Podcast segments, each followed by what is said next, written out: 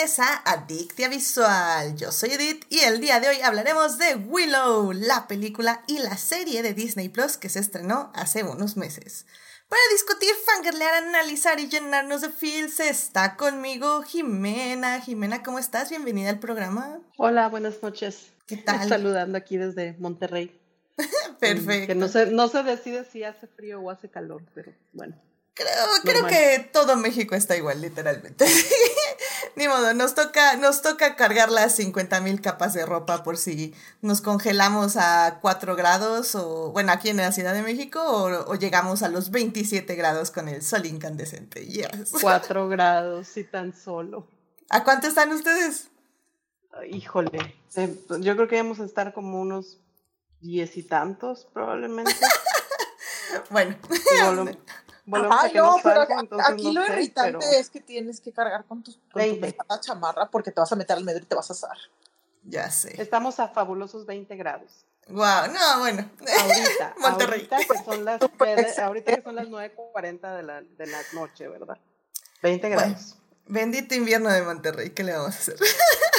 Pero bueno, pues muchísimas gracias por venir, Jimena. Y pues ya también escucharon, aquí está con nosotros Tania. Tania, bienvenida al programa. Hola, hola, muy contenta de estar de regreso. O sea, me alegra saber que este año también es mi año en Adictia. Let's go. Sí, o sea, estoy lista, preparada y hasta llenando buckets lists, book, ah, listitas geográficas de lugares que necesito conocer. Excelente, ¿no? Me parece que tú empezaste con todo tus propósitos de año nuevo y está muy bien, te, felicito. Así que muchísimas gracias por venir, Tania, y por estar aquí de nuevo en Adictia Visual. Y bueno, ya saben, querido público, que si se quieren unir a la conversación, estamos en Twitch en vivo los lunes 9.30 de la noche y los miércoles en el chat de YouTube a las 9 de la mañana.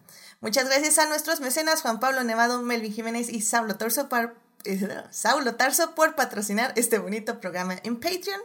Ya saben, si quieren ser adictos como ellos, vayan a Patreon a suscribirse.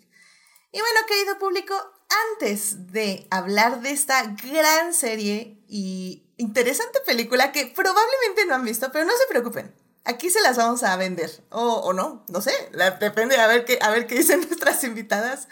Pero bueno, el punto es que antes de hablar de esta película y de esta serie, primero tenemos que salvar lo que amamos.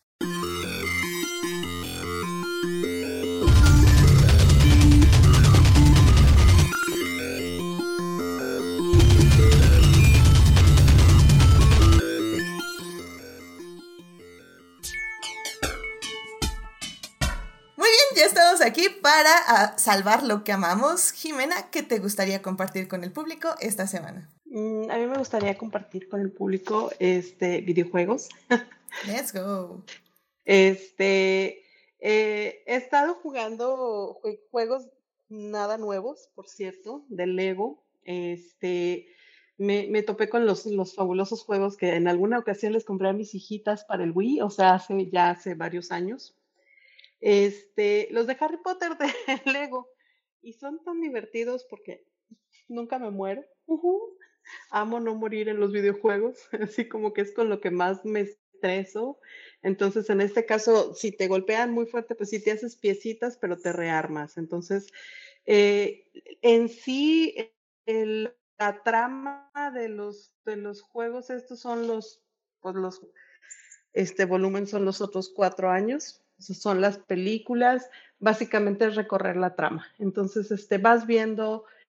Eh, vas este, conociendo las salas de cada, salón de, materias que llevan en, en, Hogwarts, vas recorriendo este, cada uno de los desafíos que tienen por año y está muy divertido. O sea, está muy simple, pero es de esos juegos especialmente dirigidos para mí, en donde tienes que entrar a todas partes, a picarle a todo, a ver qué pasa.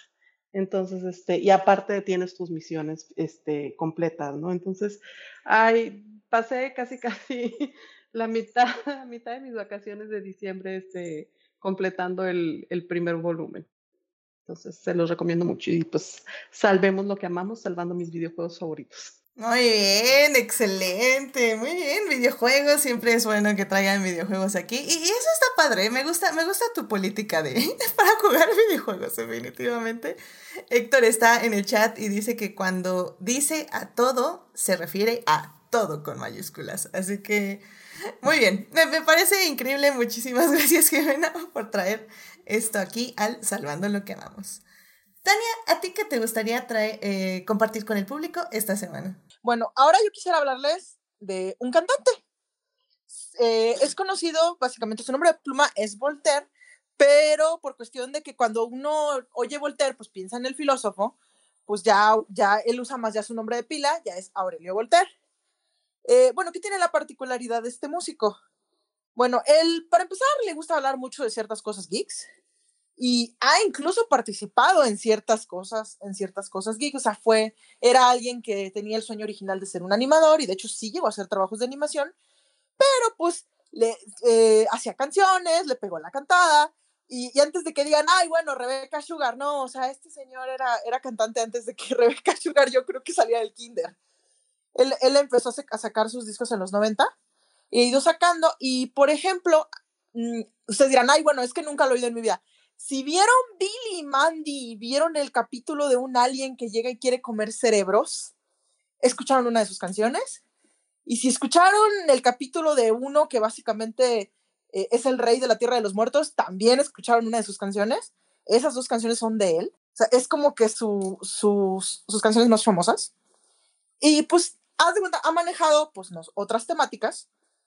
Le ha sacado un disco que es enteramente eh, cosas chuscas de Star, de Star Wars y de Star Trek. O sea, tiene, tiene canciones como, ay, es que básicamente en el Star Trek, cuando todo sale mal, no importa, invéntate algo, baja unas palancas, los gravitones y todo eso y todo va a salir bien. Y una, y unas canciones algo puerquitas de Star Wars. Pero hay variedad, o sea, está la, y, e incluso por la misma cuestión de que la línea de este hombre es geek, él se presenta mucho en eventos como la Dragon Con y ese tipo de cosas. Entonces, pues yo creo que básicamente el público de Adicta Visual puede, puede irse a buscar uno de sus discos y encontrar algo interesante. Su último disco es un homenaje a David Bowie, específicamente David Bowie en Laberinto. Y es enteramente un, un álbum concepto de, de un músico representándolo a él, que, quiere, que quiere buscar al rey de los duendes para rendirle homenaje y llega y se entera que el rey de los, de los duendes ya murió. Y ese es, ese es todo el concepto. Así que, considerando el tipo de cosas que nos gusta, que nos gusta ver mucho en este podcast, yo creo que es el tipo de cosas que puede interesarles al público.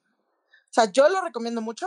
Él viene muy, él viene seguido a la Ciudad de México, por lo menos cada año, pero pues también, también busquen los discos. Hay cosas muy agradables. También le, también le, gusta, le gustan mucho los, los conceptos de villanos de Disney y literalmente tiene canciones que quizás no son homenajes y parodias directas, pero si te quedas, este es el tipo de canciones que están inspiradas por demasiadas, demasiadas películas Disney y los villanos. O sea, eso es lo que quiero salvar esta semana. Espero le hagan caso a mi recomendación y pues bueno, ya eso es todo. Nice. Definitivamente el mejor David Bowie es el David Bowie del laberinto. Así, eso, sin duda alguna. Se sabe. Se sabe. Eh, ya, ya, ya, hablamos en, la, en su momento de que tal vez esto está un poquito problemático, pero, pero X. Vamos a tomarlo como viene, claro que sí. Así que bueno, pues muchísimas gracias Tania por compartir este Salvando lo que amamos con el público y con nosotros. Y bueno, pues ya para cerrar esta bonita sección de Salvando lo que amamos, eh, yo les quiero compartir que extrañamente me volví a obsesionar con una nueva canción, pero esta ha sido como recurrente porque ha sido como medio raro porque sí me gusta mucho, pero como que no la pongo, o sea, si la escucho, luego la quiero poner en iTunes, bueno, en Apple Music y así. Es un poco extraño, pero me alegra mucho y la quiero mencionar ahorita porque eh, básicamente estoy hablando de la canción de Sam Smith llamada Unholy. Esta canción acaba de ganar en los Grammys al mejor pop dúo, dúo pop. Este, este, este fin de semana ganó ese premio. Esta canción es, eh, sí, es de Sam Smith, pero también la canta junto con la cantante alemana Kim Petras.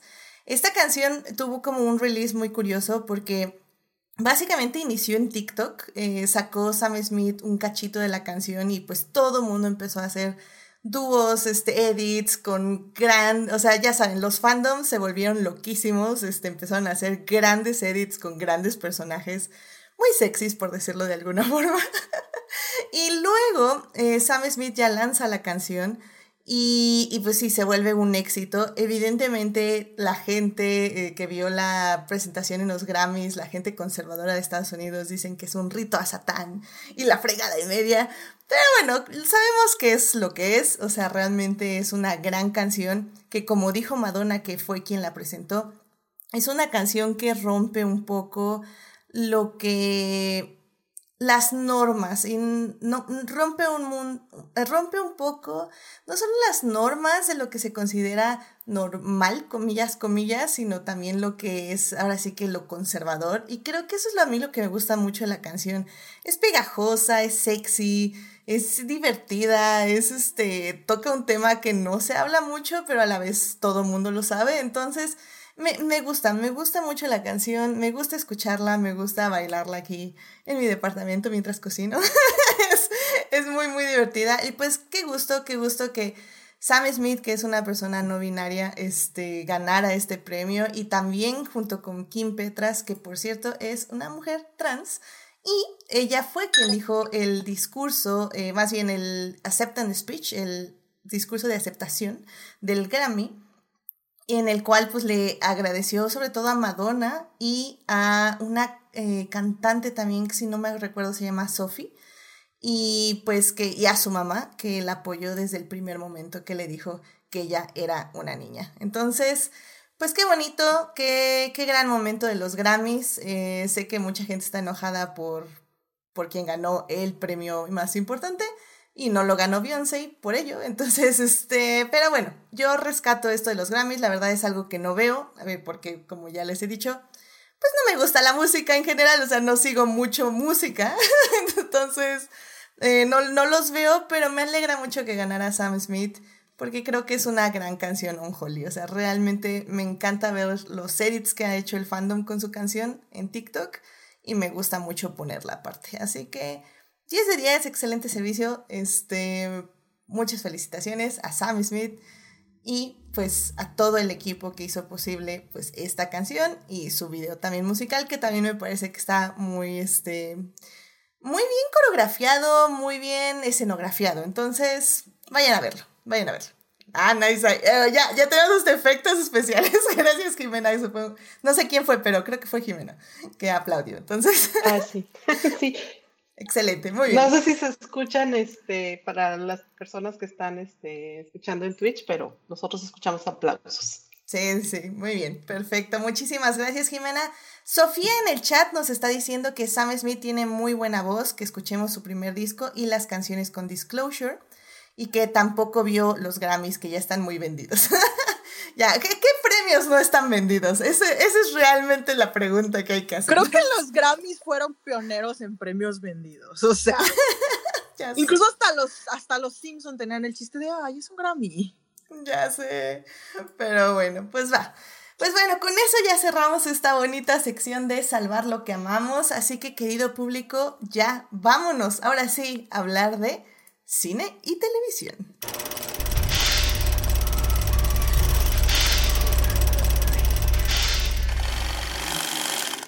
Muy bien, ya estamos aquí para hablar de cine y televisión y en esta ocasión vamos a hablar de Willow, esta película y serie de fantasía que, bueno, se estrenó hace muchísimos años. Básicamente la película, estamos hablando de que se estrenó en 1988. La película fue dirigida por Ron Howard y, bueno, la pueden ver en Disney Plus y Basada en esa película, se estrenó esta nueva serie de Disney Plus llamada Willow, el mismo nombre, ahora sí, hace un par de meses, que sí toma en cuenta la película. Pero bueno, si no quieren ver la película por X o Y, yo pienso que no hay problema, pueden pasarse directo a la serie o pueden escuchar la primera parte de este podcast donde hablaremos de la película de Willow en la segunda parte vamos a hablar de la serie sin spoilers y en la tercera parte vamos a hablar de la serie ya con spoilers y pues lo que esperamos de una posible, esperemos, porque creo que no se ha confirmado, pero probablemente sí, porque es Disney, pero bueno, esperemos de una segunda temporada. Así que bueno, sin más querido público, vámonos a la primera parte. For the first time in my life, I was seen. Be my companion. Be all the beautiful things you are. And be them without apology. Muy bien, ya estamos aquí en la primera parte del podcast donde vamos a hablar de la película de Willow que se estrenó en 1988 y está dirigida por Ron Howard. Em, por cierto, en el chat está diciendo Héctor que los cronis de Crónicas de Multiverso son los únicos premios que no son corruptibles, así que estoy de acuerdo, muy bien por Crónicas. Pero yo creo que si Apple quiere patrocinar, sí, sí se dejan, ¿eh? Pero bueno, digamos que... No son corruptibles aún. Aún, exacto. aún. Apple aún no regresa las llamadas y considerando que no las va a regresar pronto, creo que el estatus seguirá invicto. Exacto, así que podemos decir que son incorruptibles, definitivamente. así que bueno. Eh, bueno, para hablar de esta película, eh, realmente eh, yo no había visto la película de Willow. no sabía que existía, sabía que existía porque justamente en Crónicas este Julio le gusta mucho y había ya hablado mucho también de que esperaba la serie. Pero eh, realmente yo la vi porque pues, sí, soy una persona completista, sinceramente. Entonces, si voy a ver la serie, tengo que ver la película en la que está basada. Em, eh, tengo asterisco, sí, o sea, ahí eh, no es una regla, es. Pues depende un poco del producto, evidentemente. Pero bueno, digamos que para Willow sí dije, bueno, es una película, voy a verla, a ver de qué, de qué se trata esto. Y la verdad es que me pareció como interesante. para empezar, siento que es una película de bajo presupuesto. Eh, es una película de los ochentas y se siente como una película de los ochentas, desde las actuaciones, la edición, la música, eh, la, la forma en que se acerca la trama. O sea, definitivamente creo que hay que darle muchas concesiones, sobre todo porque Ah, la frega, es que la forma en que está contada, sinceramente, no me gustó nada. Tiene como muchos hoyos narrativos, muchas partes donde literalmente se saltan eh, parte del desarrollo, parte de las explicaciones y ya están como en lugares completamente diferentes, haciendo otras cosas completamente diferentes. Lo cual siento que al final del día no le afecta tanto. O sea, sí le afecta, pero lo que se agradece de la película es que tiene un corazón en el lugar correcto, el corazón en el lugar correcto aunque como digo, es una película de los 80, sí. Y bueno, Jimena, pues no sé tú eh, cuándo pudiste ver la película y cómo la sentiste a este, si la volviste a ver antes de la serie. Sí, pues no, yo no hice tarea. Ah, ok, ok, ok. El que la volvió a ver recientemente fue Héctor y él la estaba viendo mientras yo trabajaba. Esta serie yo la vi hace mucho, o sea, eh, digo, si salió en qué, ¿en qué año salió? Salió en el 88. Yo creo que la he de haber visto en cuanto llegó al cine aquí a México. Este, y lo poquito que recuerdo es si acaso, digo, lo que vi en ese momento y lo que vi cuando muy seguramente la repitieron y retransmitieron 20 mil veces en el canal 5. Este, y yo lo que recuerdo de la serie es que trataba principalmente de un... De la película, ¿no? Sí, digo, perdón. Sí, de la película. Sí. perdóname, discúlpame. Sí, de la película es que trataba de un, lo que le llaman unlikely hero, o sea, un héroe, pero de donde menos te esperas que salga un héroe. Entonces, este, todos los protagonistas, o sea, porque sale, sale Val Kilmer, sale Warwick Davis, sale este, Joan Wally, Jan March, Patricia Hayes, todos los que salen y que en algún momento entran como héroes o heroínas, este, son los que menos te esperabas que pudieran ser héroes porque su personaje, entre comillas, no es el clásico héroe. Entonces, digo, eso era lo que lo hacía interesante en su momento. Ya este, comentaremos también todos los este, eh, pequeñas fallas y pequeños este, eh, éxitos que tiene la película, pero sí, digo, como fantasía se me hacía simpática, este, tiene mucho potencial y lo que siento es que siempre me quedo a deber mucho. Pero porque como que es un mundo que pudo haber sido un mundo muy rico, este es todo una nueva, eh, todo un nuevo mundo por explorar y la verdad es que lo, lo, lo, que exploran es tan poquito y lo que te dan de información es tan poquito que para mí siempre me quedó a deber. Sí, como que efectivamente sabemos que hay como mucho lore detrás, pero justo no lo logramos, lo, lo explora de una forma tan superficial y a veces tan banal que hasta da coraje, sinceramente da, da, coraje. Y bueno, es que, sí. Sí, a mí, a mí sí, como es que mira, yo soy amante del género de fantasía, ustedes lo saben. Entonces, cuando sientes que puedes rascar, pero no hay de dónde agarrarte para rascar, ah, es como, no, porque, digo, tal vez no me enojó tanto porque ya sabía que existía una serie, entonces dije, bueno, a ver, tal vez en la serie lo exploran, pero bueno, me imagino a, a los fans de la película cuando vieron esto dijeron, wow, está increíble, hola, y se quedó así como por ¿cuántos años? Ya casi 30, 35 años. Entonces es como... sí, pero pues, creo que también lo que, lo que se nota evidente es que básicamente esta era una tirada a que fuera un Star Wars, pero en, en, fantasía. Y pues lo mismo, que, lo mismo que una nueva esperanza, o sea, no te da toda la información, hay cosas que faltan. Y pues era como que obvio que, que el asunto iba a ir para las secuelas, pero pues eso no ocurrió. Sí, porque digo, hay que mencionar que esta película está escrita o concebida por George Lucas, que bueno, ya sabemos quién es George Lucas, es quien creó Star Wars. Él la eh, escribió, se supone que le iba a hacer y luego se la dio a su compadre. Exactamente, sí, eh, Lucas la concibe en 1972 y ya es cuando le propone eh, dirigirla a Ron Howard, ya por, por, ahí del 85. Y pues Ron Howard pues acepta, ¿no? Y, y, sé que la peli tuvo como ciertos problemas, porque pues sí, se ve que tiene problemas, pero, pero eso, o sea, al final del día sí se siente que era un gran universo, pero híjole, es que sí, no, no la ayuda definitivamente la manera en que Ron Howard decidió narrarla. Y bueno, porque justamente en el chat dice Héctor, aunque en una granja en un lugar remoto era donde más se contratan los héroes a finales de los 70 y 80.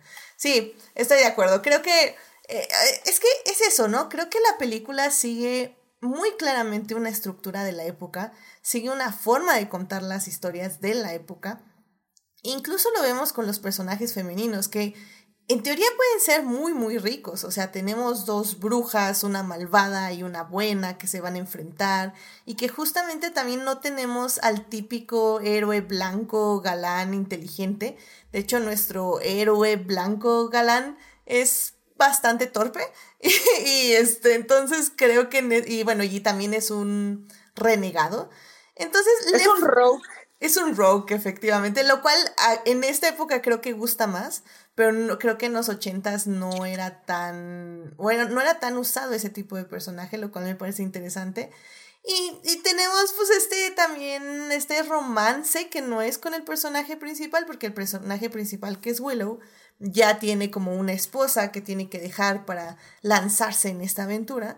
Entonces, este amorío entre el, el coprotagonista y la hija de la bruja está como súper forzado, un enemies to lovers pésimamente hecho, pero se agradece que haya un enemies to lovers, claro que sí.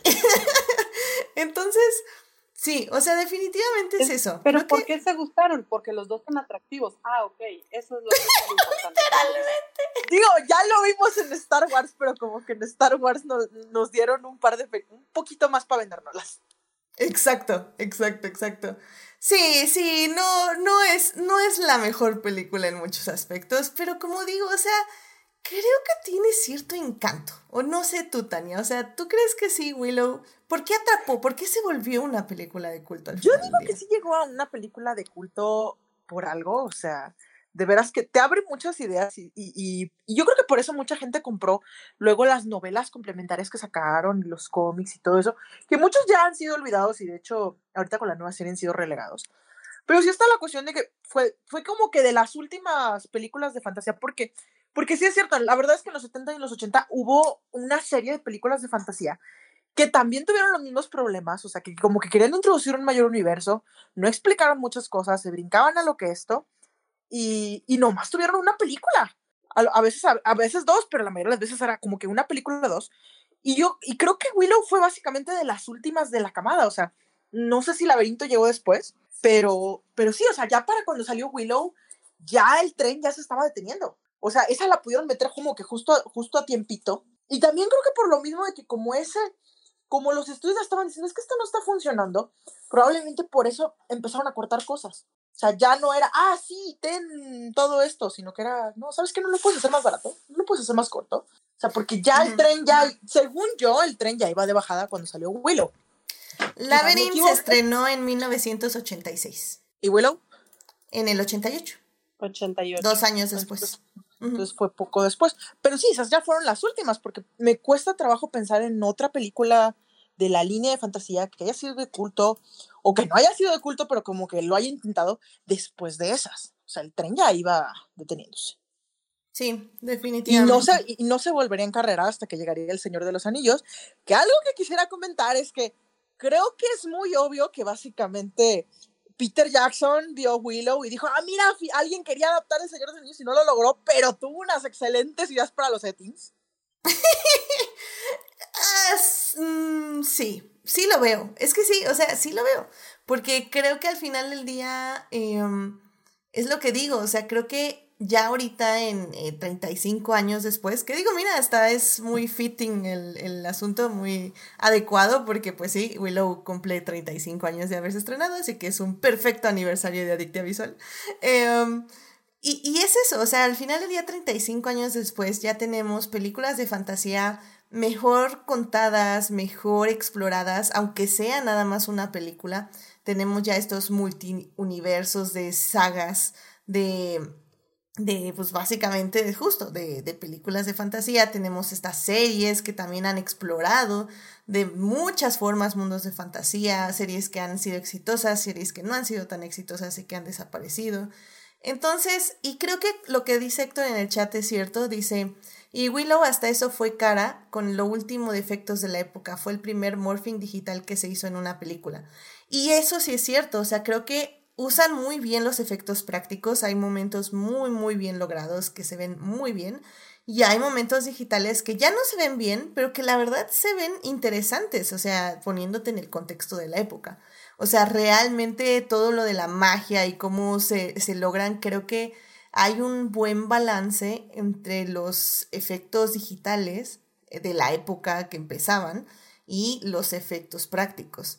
Em, no sé, se me olvidó averiguar si la versión que vimos, o bueno, que está en Disney Plus, es una versión restaurada, pero si lo es, la verdad es que no se ve mal. Eh, si no lo es, pues aún mejor porque se ve bastante bien.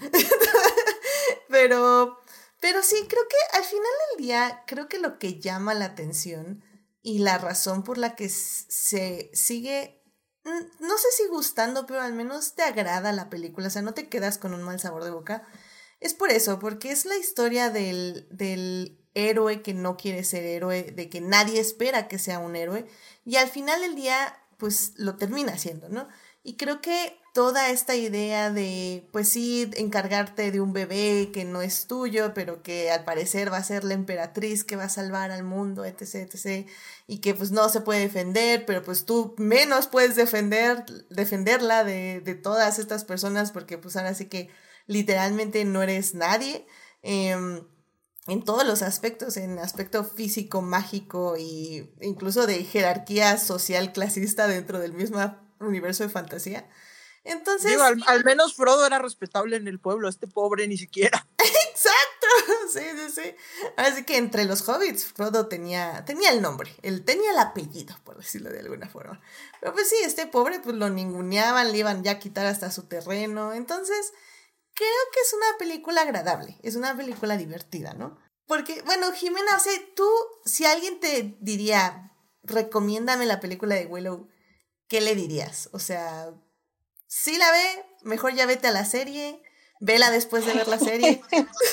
este, depende mucho de la persona a la que le tengo que recomendar esa serie, este, para poder saber qué cualidades de la serie recomendarles, que pudiera ser algo que le interesaría a una persona. Entonces, por ejemplo, si se la tengo que, este, eh, recomendar, por ejemplo, a Héctor, que no la había visto, es así como que vela, o sea, está interesante hasta por los efectos, la combinación de efectos de la época, o sea, por el lado cinematográfico, ¿no? Este, y aparte es de aventura y es de un actor que, este, pues a nosotros nos cae muy bien, o nos cae, no sé, no sé qué tan buena, buena persona sea, obviamente, pero Warwick siempre se me ha hecho una persona muy, este, carismática este, y me gusta que siga trabajando este, en el cine, si es que, mm, digo, según yo todavía sigue, pues porque acabamos de verlo en, en la serie, este, y a pesar de que haga papeles muy diferentes, me gusta que siga teniendo trabajo, ¿no? Entonces, este, por ese lado, dependiendo de quién, pues cómo sería la recomendación. Pero es una película de fantasía, este, no es obviamente, o es un intento a lo mejor de hacer algo similar, pero diferente al Señor de los Anillos.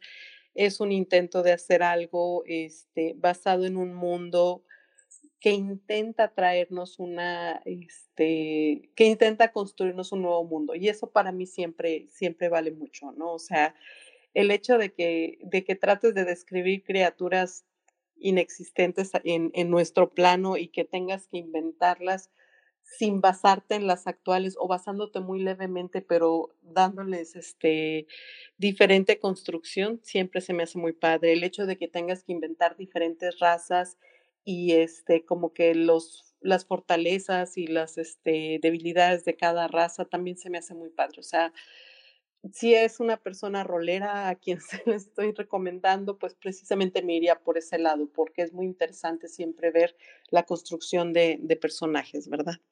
Entonces, sí la recomiendo. No es la mejor serie, este, digo, no es la mejor película. Ah, obviamente hay mucho mejor película. Si quieres ver una película de, de una, este, de un mundo fantástico mejor hecho, obviamente está El Señor de los Anillos.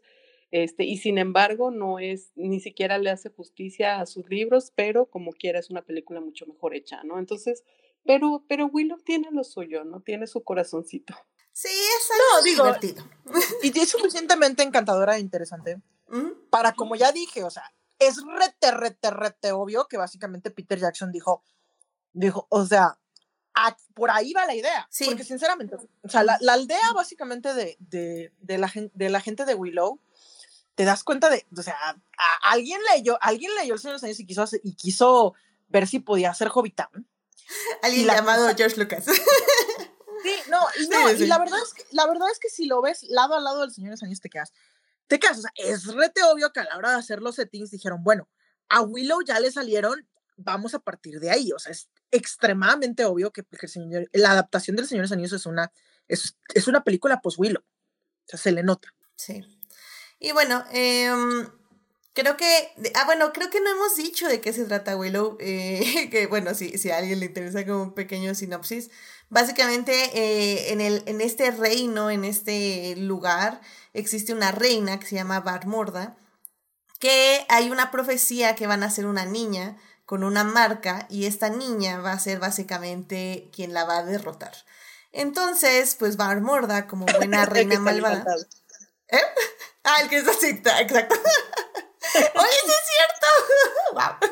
Bueno, y entonces, bueno, Van, Morda, como buena reina malvada, pues manda a básicamente a buscar a todas las mujeres embarazadas para que den a luz en las cárceles y cuando nazca esa niña con esa marca, pues básicamente matarla. Ah, bueno, no, hacer un ritual que va a exiliar su alma a un reino donde básicamente no va a prosperar, o sea, matarla. O sea, no, no contenta con hacer un Herodes, necesita hacerla más muerta que la muerta. Exactamente. Entonces, cuando nace esta niña, evidentemente en las cárceles, em, la, rescata una, una señora que se, la lleva, se la quita a su madre, bueno, su madre se la da para que la salve. Ella era como una eh, partera. Fue la nodriza, o sea. La nodriza, la, sí. La, que, la, partera, básicamente. Le dijo, la mamá le rogó a la partera que por favor hiciera algo. Y la partera hizo algo. ¿sí? Y se la llevó y la, la, estuvo corriendo por los bosques varios días para tratar de este, perder a los perros que lanzaron para seguirle el, el scent, el, la, ¿cómo se dice? El olor. El rastro. El rastro. Y entonces llega la escena del príncipe de Egipto. que me encantó, es que yo, yo no puedo. Ponen un bebé en una canasta en un río y yo empiezo a cantar El príncipe de Egipto. Y funciona, funciona. De que funciona, funciona, sí. le funcionó a Moisés, le, funcionó, le funcionó, le funcionó a, a El. Efectivamente. Entonces, bueno, pues ya en el río básicamente la, encuentra una persona que no esperaba eh, tener el destino de llevar a esta bebé a básicamente un lugar donde va a estar a salvo de la reina Barmorda y pues también un destino de tal vez también ayudar a su eliminación, tal vez temporal. Pero bueno, pues eso es como más o menos la sinopsis. Como decimos, la verdad, yo sí creo que vale igual la pena. Y si les gusta sobre todo el género de fantasía, creo que vale la pena que la vean. Está divertida. Como digo, tiene sus cosas como todas las películas de los 80, pero no creo que se pasen un mal rato, sinceramente. Em, dice Héctor en el chat que si no ven la película no entenderán la mejor referencia del año, que es cuando Willow en la serie menciona la vez que Marth Mandigan, Marth Mandigan eh, se convirtió en una bola de nieve, lo cual es un momento súper chistoso. Y dice también que si quieren ver una película de un granjero de corta estatura que se convierte en un gran héroe, también pueden ver Star Wars. I mean, Héctor, estamos hablando de fantasía Señor de los Anillos type, tipo Señor de los Anillos.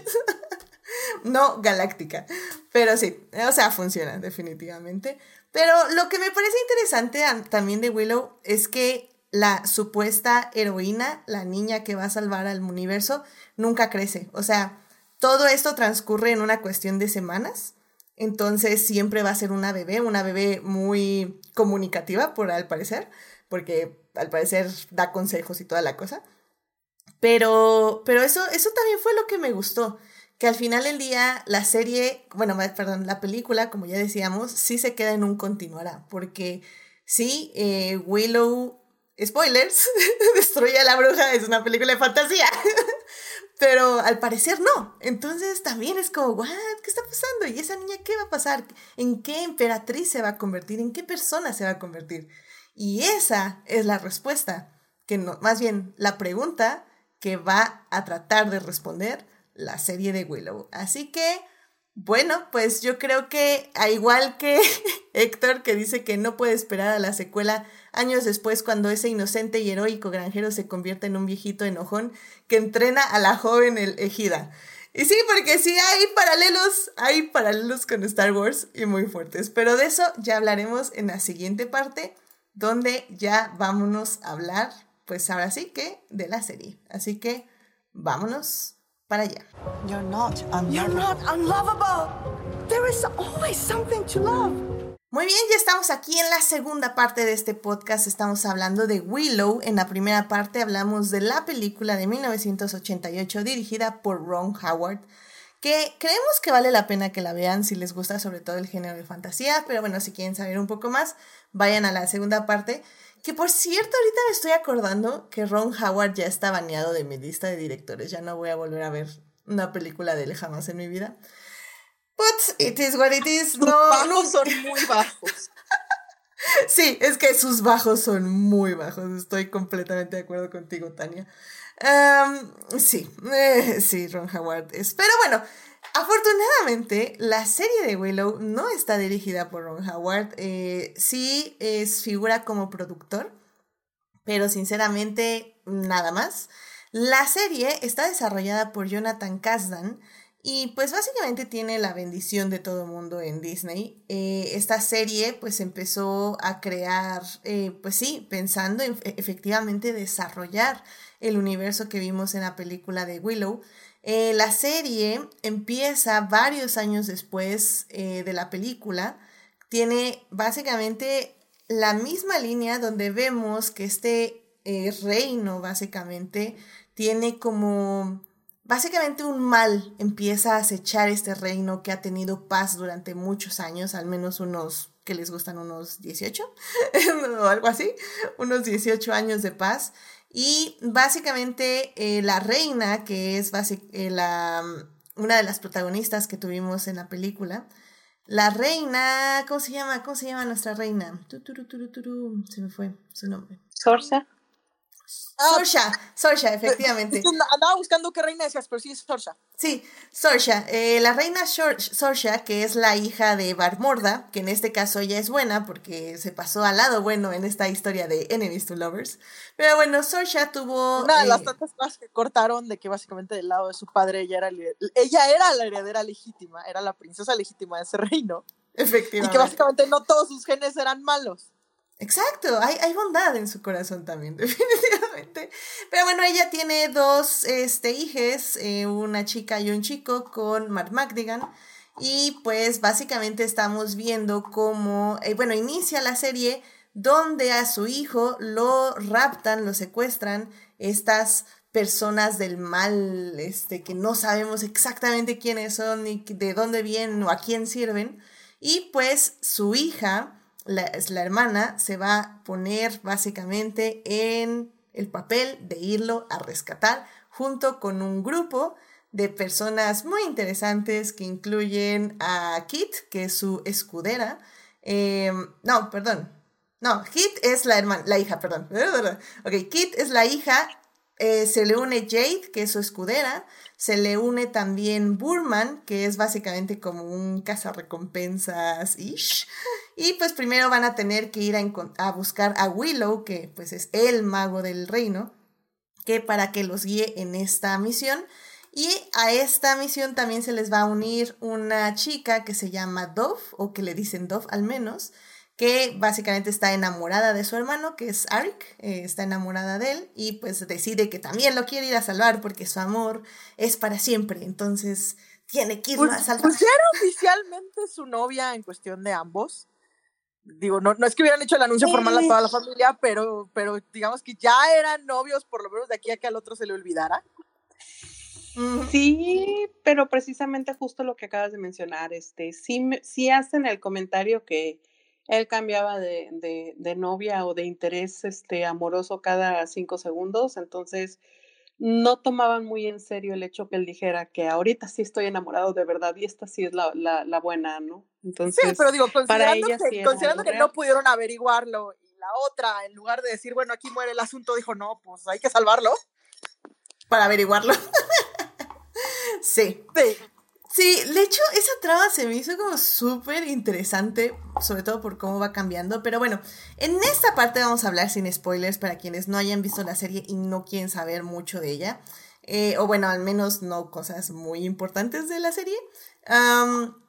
porque sí, sé que mucha gente no la ha visto, no es una serie que Disney haya eh, eh, vendido muy bien y que realmente aquí, yo por ejemplo, yo me enteré mucho de la serie porque les rey los fans de Star de, de Last Jedi les encantó Willow y yo era así como ¿por qué les está encantando Willow? ¿qué está pasando? oh my god y yo por eso me esperé hasta que acabara la serie porque pues si, si me decían que se estaba pareciendo tanto al Star Wars que amo iba a ir un poco como con eh, como con miedo, entonces dije, no, primero voy a esperar a que acabe, voy a esperar a que todo, eh, digan si sí o si no eh, se mantuvo lo que les gusta o lo que nos gusta de este tipo de tramas. también Sofía me está diciendo que también me la recomendó. También obviamente en Crónicas del Multiverso le están recomendando mucho. Y pues ya, me lancé a verla, ¿no? Y digo, así como para hablar sin spoilers, yo tengo muchos pros, pero también tengo muchos contras de la serie. Y así como para decirles un contra, es que extrañamente, no sé por qué, eh, el director o el showrunner Kasdan decidió mantener como cierta parte de la narrativa de la película, que para mí la película tiene como estos errores narrativos, porque son errores narrativos, con hoyos narrativos, donde los personajes están haciendo algo y como les decía, saltan de pronto a hacer otra cosa y no te explican qué pasó en medio. Y eso lo conserva la serie, lo cual me parece un extraño homenaje, porque es como la película fue así porque no sé, porque tal vez fue un error del guion, pero yo lo voy a hacer parte de mi característica de mi serie, lo cual no me agradó sinceramente. Creo que es algo que me sacó constantemente y que me molestaba bastante, de hecho, por momentos. Eh, pero híjole, o sea, no voy a negar que todos los personajes tienen un gran carisma y que sobre todo, y que es la razón por la que hoy estamos hablando de esta serie, es que es el perfecto retrato del viaje de la heroína. Y creo que eso, en esta época, a mí me parece extremadamente valioso. Pero bueno, Jimena, tú también tuviste contras con la serie, eh, para hablar de ella sin spoilers. Em, no sé si quieres hablar un poquito de ello. Sí, por ejemplo, algo que me molesta a mí mucho, este, y que precisamente en, Crónicas hicieron el, el, comentario que se me hizo muy atinado, en donde realmente lo que ves es todo lo que hay. No hay, no se ve que haya algo planeado más allá de lo que está en pantalla. Entonces, otra vez, volvemos a que a mí me gusta eh, que le den color, que le den esa cultura rica a sus series. Y en esta siento que todo está muy por encimita. O sea, yo sé que no pueden profundizar al 100% en todos los recovecos que hay que eh, aprender de, este mundo, pero no, no profundizan en ninguno, pero así en, en nada. En algún momento se menciona que hay varios tipos de magia y le están tratando de instruir a una persona en, en la magia pero casi casi le están diciendo haz planas. Es que, es que no me sale, ah, pues haz más planas. Como que, bueno, si no te funciona así, vamos a ver de qué otra forma te podemos ayudar, porque se supone que eres la persona que necesitamos que despierte su poder. Este, entonces vamos a probar varias opciones, vamos a ver cuál es la que te funciona más, porque te, estoy segura que a gritos nadie aprende, ¿no? Entonces, como que los personajes no aprenden, avanzan, pero avanzan para atrás todo el tiempo, no aprenden de lo que están viendo, no aprenden de sus vivencias, no aprenden de lo que está pasando por episodio o aprenden la lección del día y al día siguiente ya se les olvidó, ¿no? Entonces, eso es algo que me molesta mucho. Este, digo, hablando de los contras, hablando de los pros, este, me gusta precisamente lo que mencionas del camino de la heroína, este, me gusta cómo tanto Elora como Dana, eh, perdón, como Elora, Dana, como Jade, como Kit, van aprendiendo y van este, tratando de llegar al, al, a su meta, ¿no? A su, a su descubrimiento. Pero me molesta mucho que, que por cada paso que avanzan dan como tres pasos hacia atrás. Eso es con lo que más batalla. Completamente de acuerdo contigo. Es que creo que por momentos pareciera ser que la serie tiene que usar esto, por ejemplo, de hacer magia como planas, es porque un personaje se siente como que, um, como él mismo dice que es un farsante, ¿no? En algún punto de la serie. Entonces, sí entiendo que la heroína tiene que estar encontrando las formas en hacer suya la magia, pero es que eso se tarda muchísimo tiempo y creo que en un inicio también la misma protagonista no sabe exactamente qué, o sea, no, o sea, no, no veo ni, ni, el dilema de que le digan que es la persona, ni el dilema en el que le digan que tiene magia, ni el dilema, o sea, como que todo lo acepta tan rápido como por cierta parte de su trama. Es que es difícil hablar sin spoilers, pero creo que, así como para, para quienes no hayan visto la serie, el problema que yo le veo es eso, que los personajes avanzan, como dice Jimena, a trompicones, o sea, no, no, habla, no avanzan de forma fluida en su caracterización. Esto no pasa con todos los personajes, solo pasa con algunos que creo yo son los más importantes, pero, pero eso es, creo, mi problema más grave con la serie. El corazón sigue ahí, o sea, creo que eso es, es lo más importante y creo que por eso al final los últimos dos episodios hacen que todo se, se redondee de una forma muy, muy buena.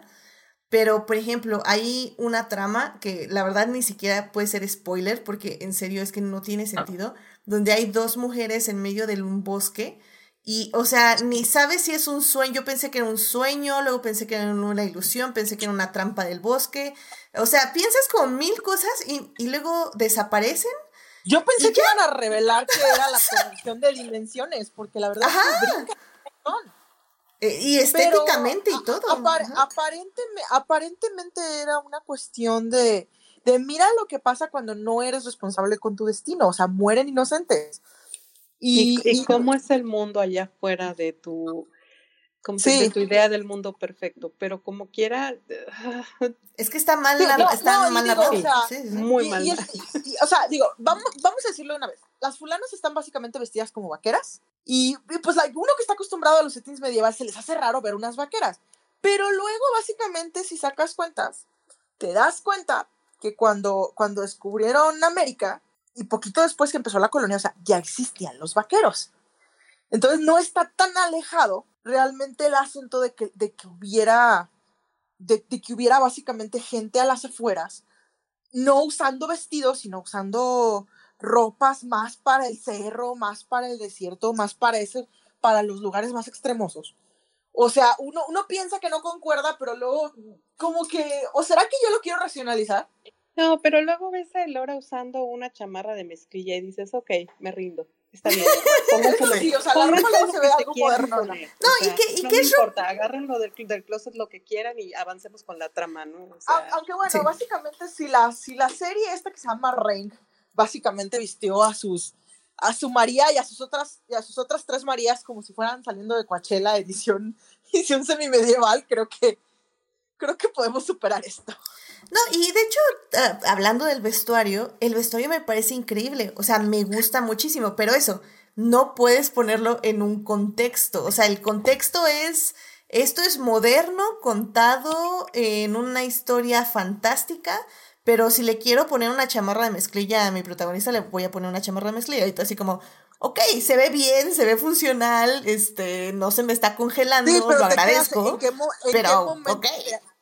¿En qué, en qué- en qué momento llegaron a la producción, a, cosas que se crearon en la producción industrial? Es como que lo que Exacto.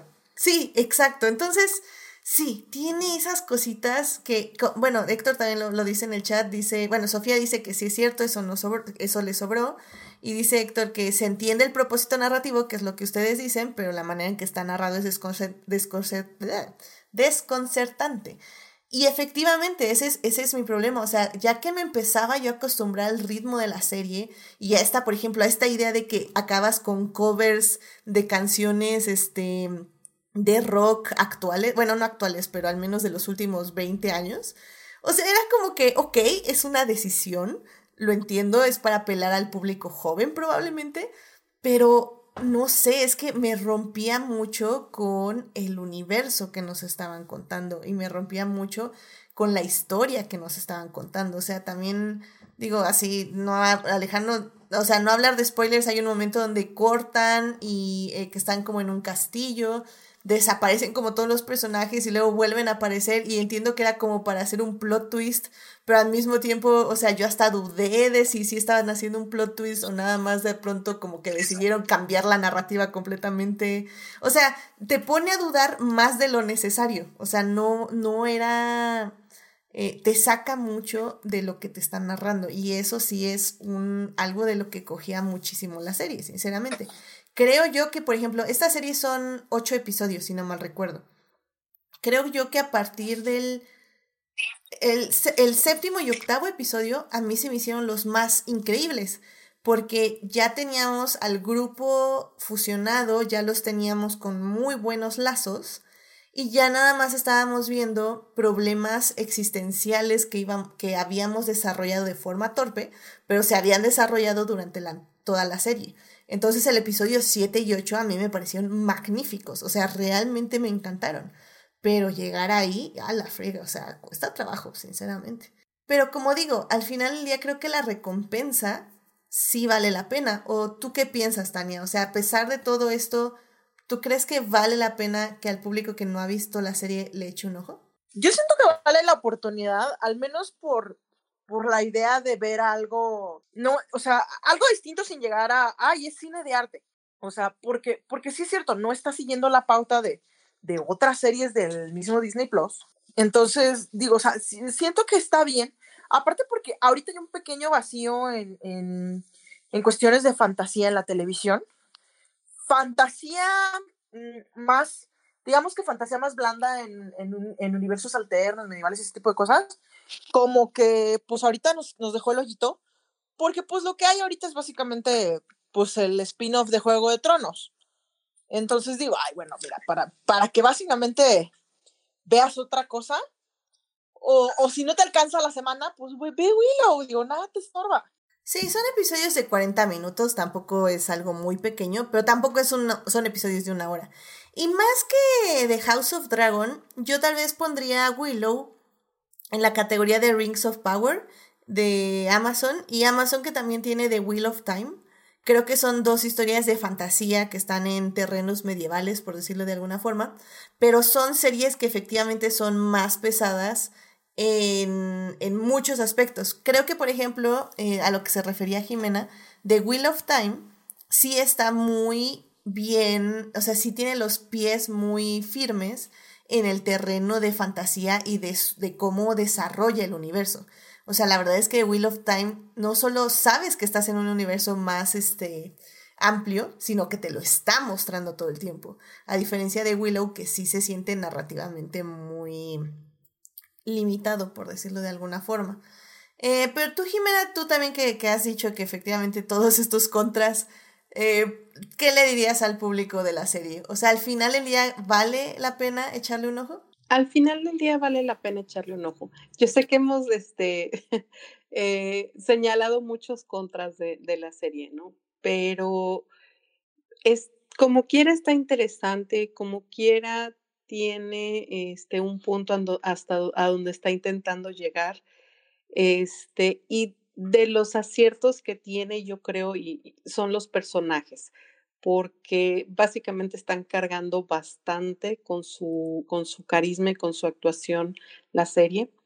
Este, creo que están bien casteados, salvo tal vez una que le falta un poquito más, pero en general están, están bien casteados y están haciendo lo que tiene que hacer cada uno de sus personajes. Creo que también, eh, digo, no chequé la clasificación de esta serie, es probable que está dirigido a un público un poquito más amplio, o sea, incluyendo adolescentes, niños, adultos, y por eso trata de manejar la fantasía lo menos complicada posible, ¿no? Por eso trata de no ser tan densa o por eso trata de no, este, eh, entretejer demasiado sus tramas, a, lo mejor, no sé. Pero se me hace simpática y te digo, y, y los personajes tienen mucho carisma. Entonces, este, por eso yo vería la serie, o por eso recomendaría ver la serie. Sí, es que sí, o sea, sinceramente son personajes que te enamoras. Sí hay personajes que son adolescentemente eh, molestos, una en particular, pero sinceramente su desarrollo es muy bueno. O sea, es que ese es mi punto, su, es, es muy molesta por siete episodios, pero la mitad del séptimo y el octavo, uff, vale muchísimo la pena cómo crece ese personaje.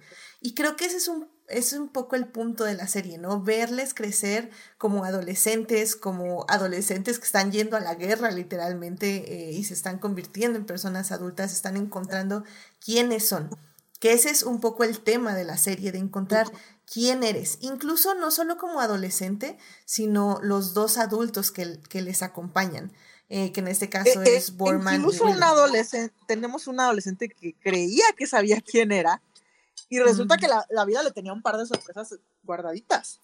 Exacto. O sea, diga, digamos que es el equivalente a la niña que ya sabía a qué universidad iba a ir, que ya la habían aceptado, que ya estaba lista, lista, lista, lista, y de repente, oh, ¿qué crees? Hay un pequeño, un par de secretos en tu vida que aquí vienen.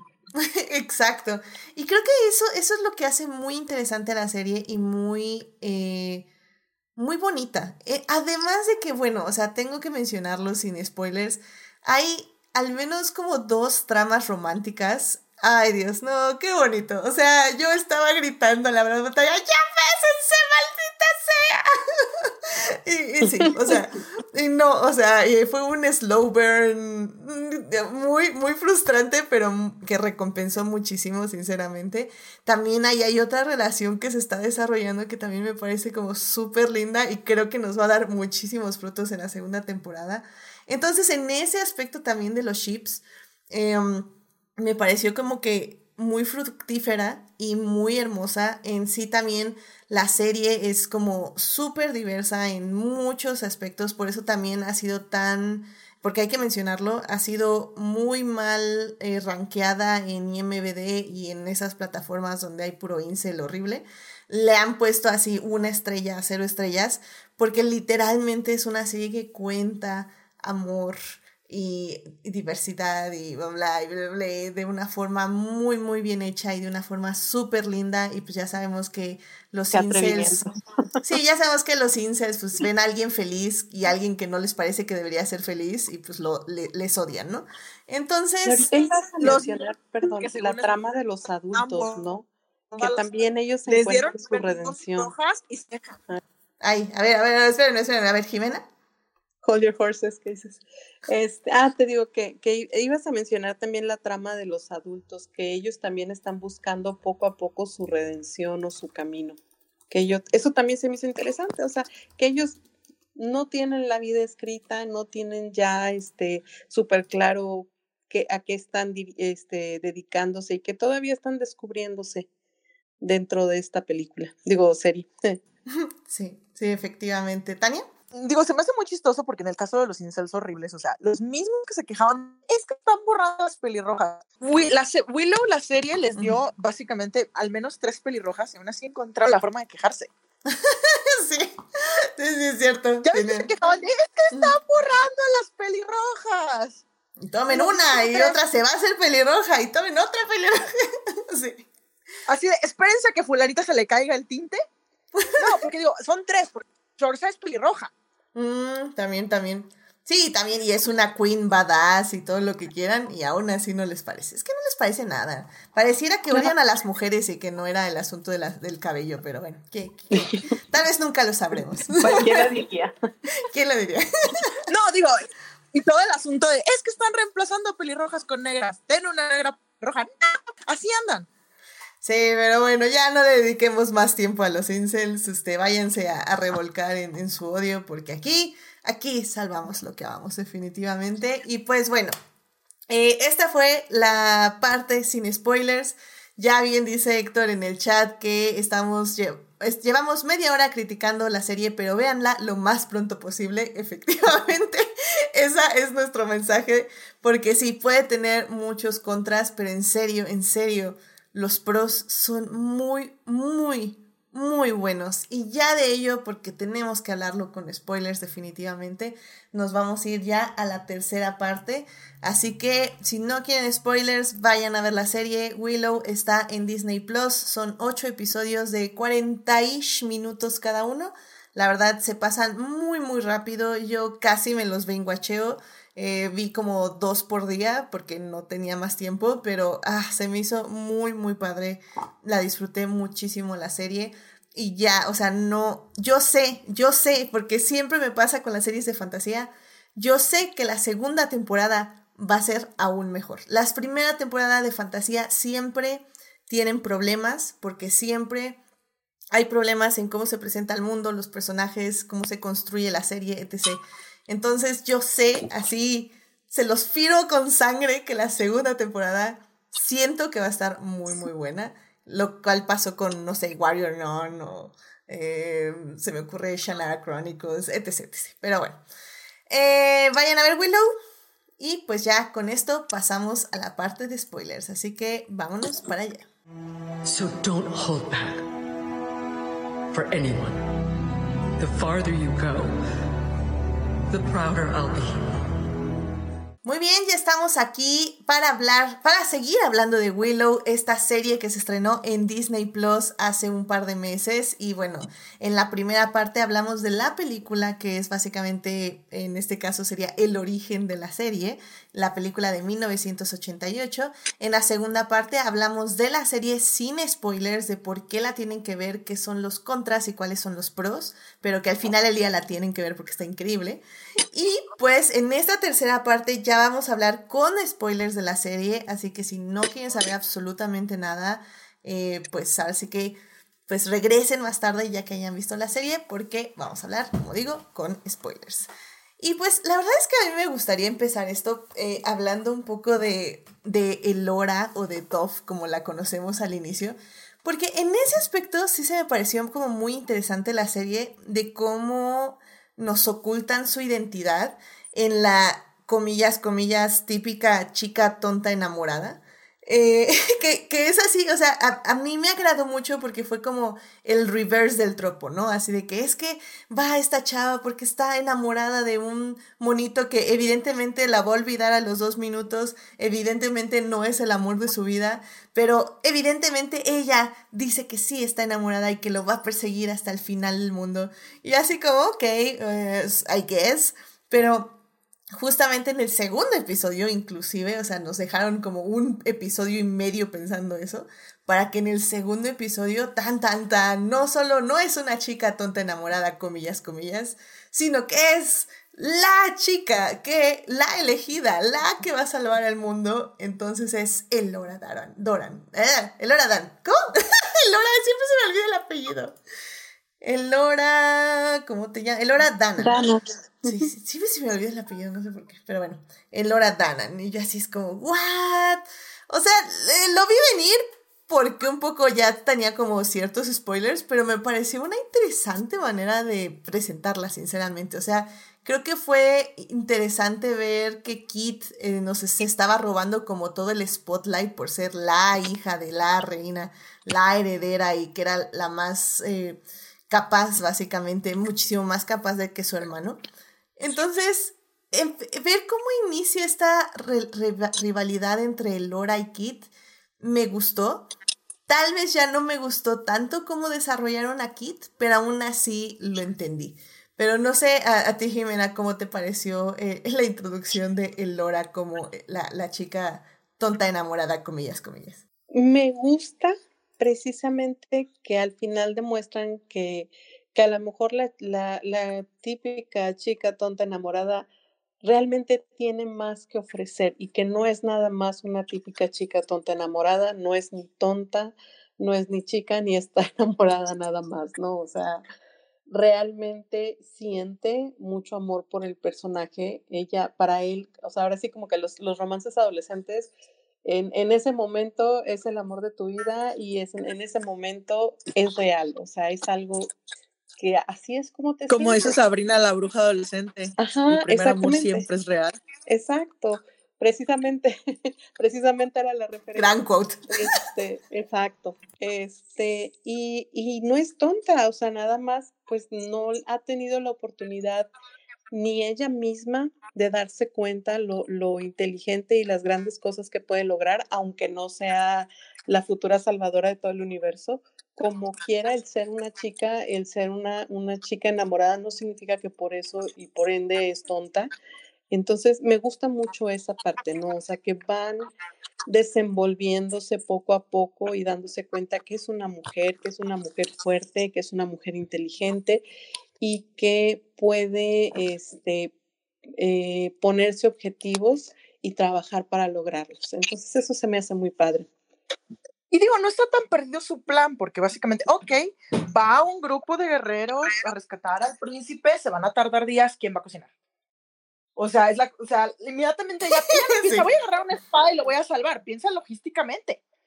Dice, ok, ¿quién se va a encargar de que estas gentes literalmente lleguen vivos sin, sin enfermarse del estómago a su destino?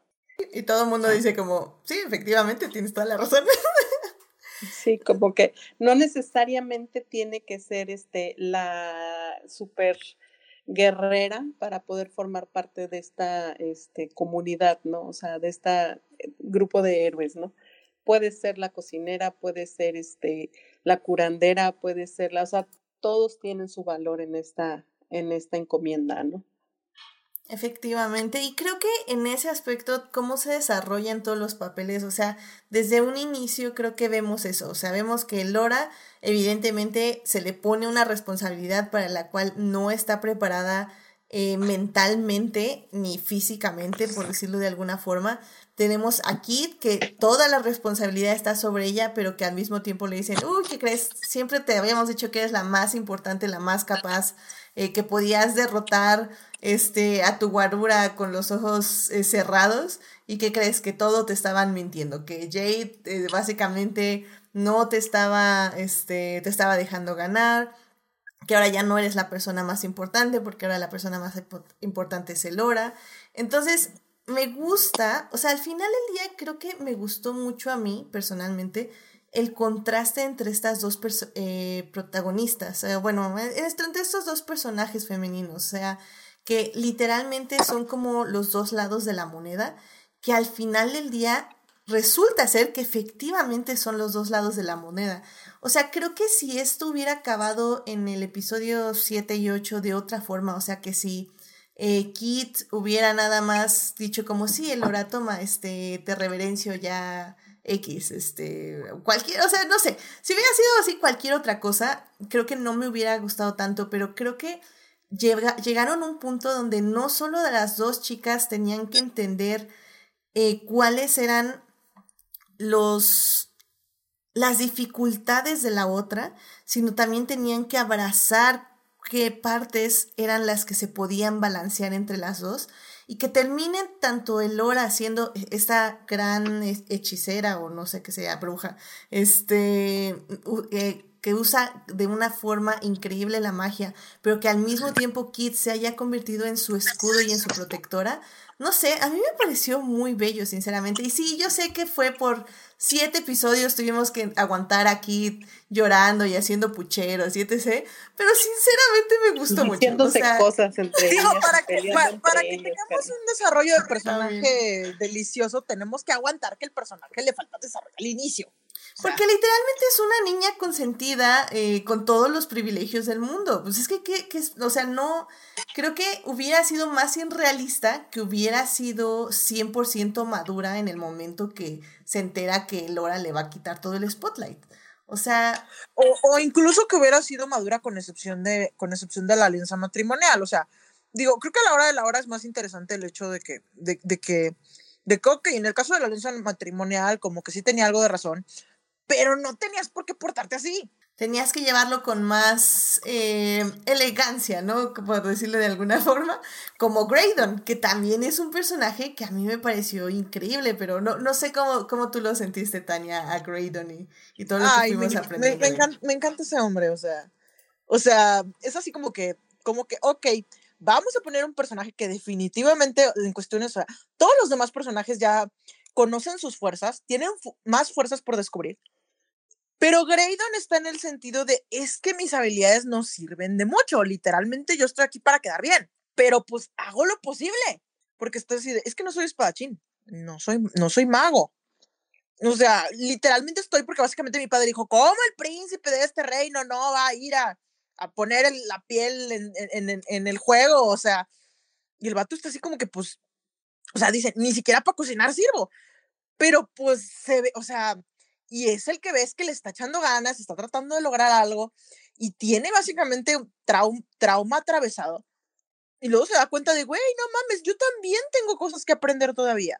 No, y es el personaje que está más dispuesto a aprender, que ese es un poco el asunto, o sea, es un personaje torturado por una tragedia de su pasado que literalmente es que mató a su hermano porque lo poseyó alguien o whatever, no sé. Se le metió, se le metió el chamuco y, y su hermano pagó el precio efectivamente que ahora su padre evidentemente lo culpa de eso y, le pone como toda esta karma, esta carga emocional y traumática al respecto y toda esta culpa encima.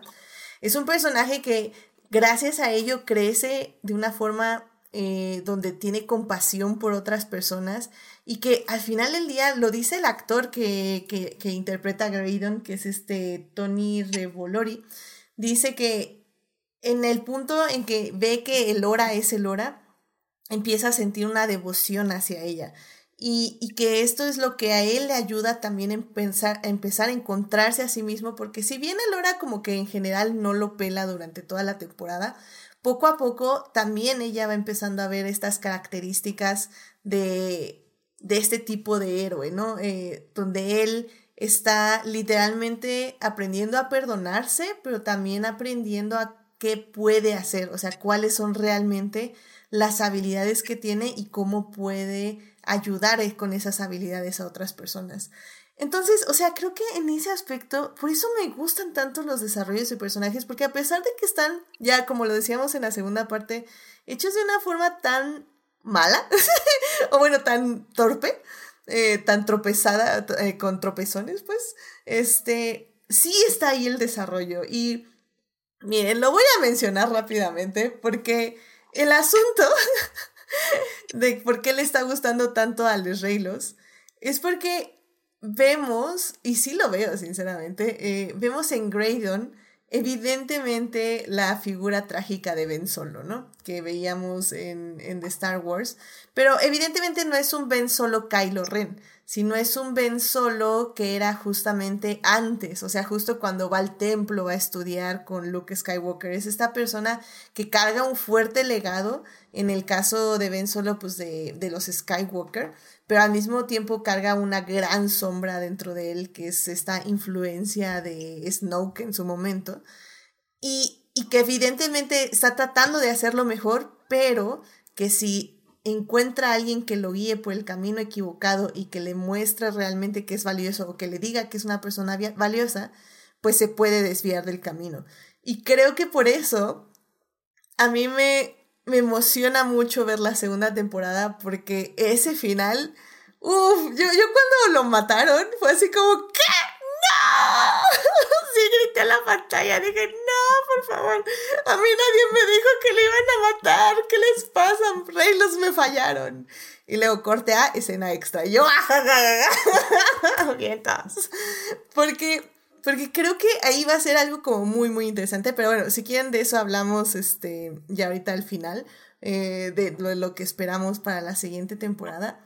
Pero en este aspecto de héroe eh, con un pasado trágico y que tiene una gran carga de culpa, Jimena, no sé qué opinaste de Burman, porque también me parece un gran, gran personaje. Se me hace bien curioso que no estamos seguros por qué estaba en la cárcel, porque cuál fue su crimen, cuál fue su traición, quién fue el traidor, o sea, como que su todo su origen está muy eh, sí, sí, sigue muy misterioso, ¿no lo sí, dicen? Sí, yo, muy so- borroso. yo, so- yo sospecho que como buen escudero de Matt Martigan básicamente siguió la tradición y, y no podía evitar cometer uno que otro crimencito por ahí y eventualmente se, se, se, se acumuló, o sea.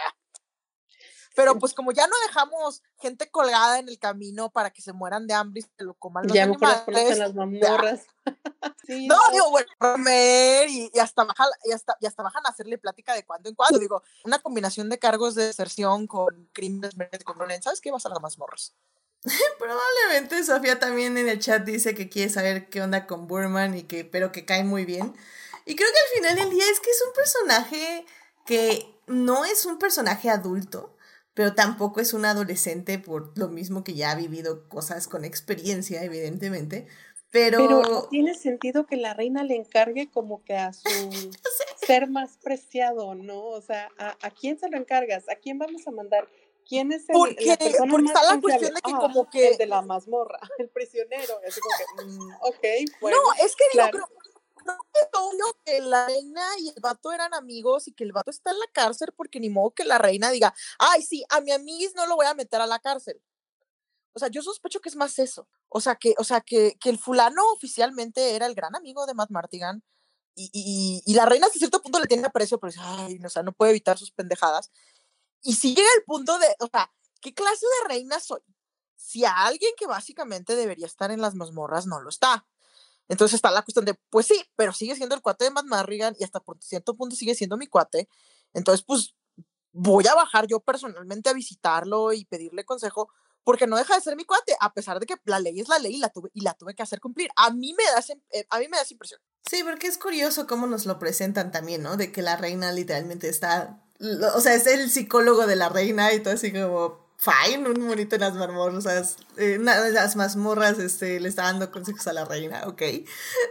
o sea, eso, eso siempre me ha parecido, o sea, sí, sí es interesante, pero sí al final del día sí se queda como un poco ok.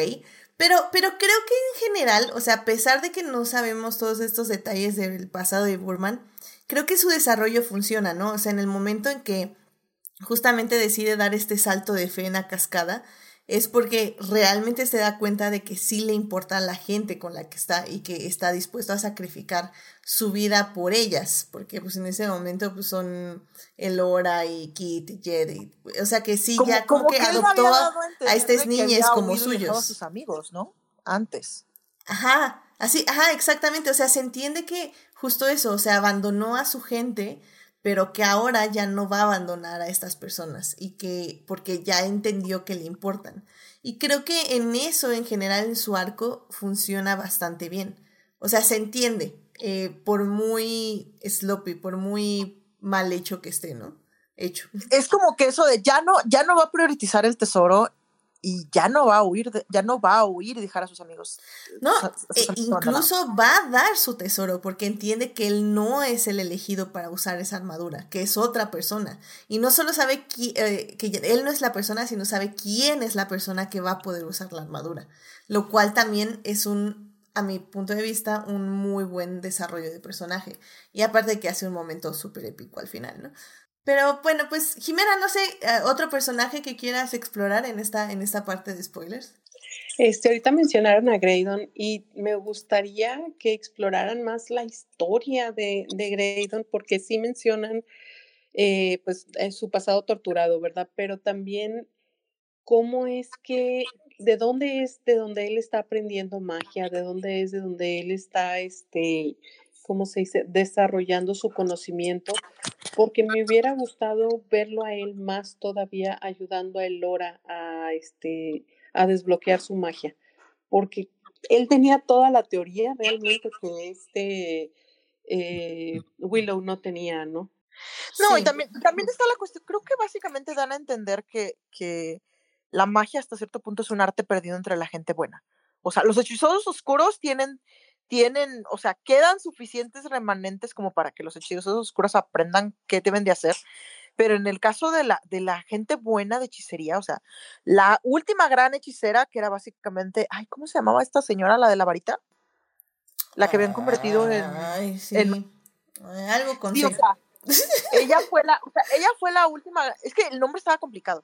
Ella fue la Sí. última gran hechicera, ya para este punto ya había muerto, o sea, y Willow aprendió lo que pudo, pero estuvo la No era cuestión de que- Raciel, no, ¿verdad? no, ¿sí No, era no, no, es esta. Ay, ahorita te lo digo. Es que la tengo así en la punta de la lengua. Sí, pero digo, o sea, para cuando Willow empezó a aprender magia, aprendió de maestros que ya estaban muy viejos, que probablemente duraron poco tiempo y que, y que probablemente intentaron lo que Cherlindrea. hicieron. Ch- Cherlindrea. Chilindrea. Charlene, Ah. Cherlindrea, sí. Sí, o sea, él y el, y el de la prueba de los dedos, o sea, o sea, él eran los hechiceros que tenía disponibles, que ya estaban muy grandes. ¿Y si era Raciel la otra, la, la que convierten en cabra? Ah, ok, ok, ok. Ya, ya, ya, ya. Sí, sí, sí. Sí, entonces está la cuestión, es la de la profecía. sí, Bueno, la, sí. ento- entonces está la cuestión de que básicamente Willow, en primera, aprendió bastante adulto la magia. Y, y, y en, Y en- aprendió en base a los libros de Raciel. Entonces, ¿qué, qué es lo que nos dan este de lo, ¿cómo se dice? De lo poquito que nos deja de la, de la película, es que Raciel le, rega- le regaló este, libros de hechizos para que estudiara. Pero realmente él no estudió con alguien, sí, como bien dices. sí, entonces está la cuestión de, o sea, justamente la comparación con Star Wars, o sea, es un arte casi perdido del cual Mm. quedaron pocas gentes y pocas cosas. E incluso ahí la comparación con Star Pero, Wars pero entonces, no. ¿de dónde lo sacó Graydon? Sí, estoy de acuerdo. O sea, es como, como que su No, reino bueno, tiene quizá- una no. biblioteca donde está todo ese arte perdido y prohibido Graydon por la sí reina. Graydon incluso. sí tenía teoría. Graydon sí tenía teoría, o sea, de hecho, le, le dijo a Lera Radana, o sea, él sí tenía libros. La cosa es que Graydon no sabía que, no sabía que tenía el potencial. O sea, él nomás los leyó por leerlos. Y probablemente, y, y- pa- y y como es el entra, padre del muchacho, probablemente no compartieron esos libros. No, y, y ahí es donde entra. Me hubiera gustado que él compartiera esa teoría con Elora, porque como que le dijo, yo te puedo ayudar, yo te puedo enseñar a pronunciarla. Y le enseñó cinco segundos. De, de Es un- que, Pues que es ya que, no- es ya que no mira, sí, sí lo hizo, sí lo hizo en, en, la, en el mar, en el mar este que fueron como semanas. El mar destrozado. El ma- ajá, porque ahí en los Ah, sí, super cierto. Sí, sí se sentaban a como a discutir A y se lanzaban. Sí. O sea, es que sí, no se ve, porque como ya dijimos, está mal narrada la, la serie. Sí, exacto. Pero, tenemos como también- tres flashbacks ahí. Sí. Sí, Sí. te digo, bueno, sí es cierto, Graydon sí tenía más teoría, pero, pero la cosa es que digo, como se de Graydon, el pobre de Graydon dijo, oigan, muchachos, ¿quieren libros de magia? Sacarles copia y, o sea, obviamente no. Sí, pero, pero, o sea, sí, sí le enseñó a Elora, pero, pero, así como decimos, fueron tres segundos en los flashbacks de cinco minutos que hubo en el episodio 7. Pero bueno, hablando justamente también de Star Wars eh, y hablando de estos paralelos con The Last Jedi, porque una, otra de las cosas que hablan mucho en el internet es que efectivamente esta serie tiene muchos paralelos con The Last Jedi o que es The Last Jedi hecha de una mejor forma o bueno, de una forma que evidentemente no va a resultar en la horrible película de The Rise of the Skywalker. Uno nunca sabe, siempre Disney nos puede volver a decepcionar, pero eh, el punto es que otro de los paralelos es efectivamente en el personaje de Willow, que de hecho el actor, este Warren Davis, dice que sí se basó mucho o que sí le gustó mucho a él al menos la actuación de Mark Hamill como Luke Skywalker en The Last Jedi y que de hecho se inspiró en cierta forma en ese personaje para hacer este Willow que era más grande, este, con más experiencia, con más pasado detrás y que si bien eh, personalmente no creo que sea eh, como Luke Skywalker porque sí tiene muchísimo más corazón no, no que el personaje de Luke Skywalker de la Jedi no me guste, más bien creo que es un personaje diferente en el aspecto de que Willow no es una persona tan amargada como ese Luke Skywalker, sí, todavía tiene como ese corazón, como que todavía tiene estas ideas de que puede hacer el bien con ciertas cosas. Ah, y además, en lo que también creo que difiere, es que Willow sabe que es en parte un fraude en el aspecto de que sabe que no es un gran mago eh, que realmente su reputación viene de pues, un truco de magia que efectivamente no era de la magia, sino que solo era magia. este, y, y creo que ahí es donde paran las comparaciones, porque también no tiene, él no tiene la paciencia más bien, donde puede empezar la comparación es que él no tiene la paciencia para, para enseñarle a Elora, como bien decías tú, Jimena, en la segunda parte. O sea, él es así como a ver, es que tienes que hacerlo A, B y C. Y el Lora es como, es que no puedo, mejor ya pásate a D y a ver si ahí ya me sale. No, no, no, no, primero A, B y C. Entonces es hasta que Lora ya como en varios capítulos después empieza a, a salirse, a, justo a robarle la varita, a empezar a hacer magia a ella porque pues como Dios le da a entender y todo, es cuando empieza literalmente a ignorarlo, es cuando el Lora empieza a crecer en su magia. Entonces, esa parte también me pareció como curiosa justo por eso, porque es como otra serie que nos dice que tal vez los adultos que te están enseñando, tal vez no te están enseñando bien y tienes que encontrar tu propio camino. Pero encontrar tu propio camino también es un poco, puede resultar ser un poco desastroso, un poco doloroso y bastante difícil, porque efectivamente tienes que aprender las lecciones de una forma, pues más cruda, por decirlo de alguna forma, ¿no? Que es lo que vemos cuando están en la mina de los trolls y tienen que salir y encuentran este personaje de la película y bla, bla. O sea, creo que es, es fuerte y, y, creo que la serie en ese aspecto, sobre todo por ejemplo en la mina de los trolls, tiene sus momentos oscuros, ¿no? Y creo que eso, eso funciona en cierta forma. Eh, Héctor está diciendo cosas que lo van a hacer, que lo baneemos del del chat de, de Twitch, así que Héctor, detente. pero dice que esa es la parte que se le hace más similar, que Luke en The Last Jedi piensa que es un fraude y que su leyenda es una mentira. Sí, sí es cierto. Em, nada más que siento que Willow sabe que sí es un fraude y Luke tal vez piensa que más bien lo carga como cierta culpa del error que cometió con Ben Solo y Willow no carga con culpa, nada más carga como con el fraude, por decirlo de alguna forma. Pero sí, o sea, pero, sí pero siento, siento que en el caso de Willow, o sea, Willow sí se convirtió en un buen hechicero, pero pues eso ocurrió después, o sea, pero, pero pues como que la gente pensó que él lo había hecho con un, con un gran acto de magia y el otro, pues no, salí más listo que la salí más listo que la bruja, pero pues eso no se oye tan padre en la historia. Exacto. Que por cierto, eso no lo mencioné en la segunda parte, pero la manera en que usan los flashbacks eh, de la película los hicieron de una forma muy, muy interesante eh, en el documental, en el making of de que encuentran en Disney. Ahí dice cómo los hicieron. Está muy, muy padre cómo usaron lo digital para mezclar el material de la película con la serie. Pero creo que es una de las primeras series que no me molesta el uso como hacen el uso de flashbacks. O sea, los hacen de forma inteligente, de forma acertada y de forma diegética con la historia. Entonces, ahí, eso sí le aplaudo a Willow, ¿eh? Muy, muy buen uso de flashbacks con el material de la película. Ah, pero bueno, Tania, no sé si te gustes hablar un Ah, poco. so- solo quería hablar, quería mencionar algo de la película, que algo que, que justamente tenía que ver con el mucho corazón de la película. Es que cuenta, Willow eh, en la película final no descubrió que tenía el potencial de ser el hechicero más grande de todos los tiempos y su, su gran oculto, sino que básicamente fue de, dependió de la mujer.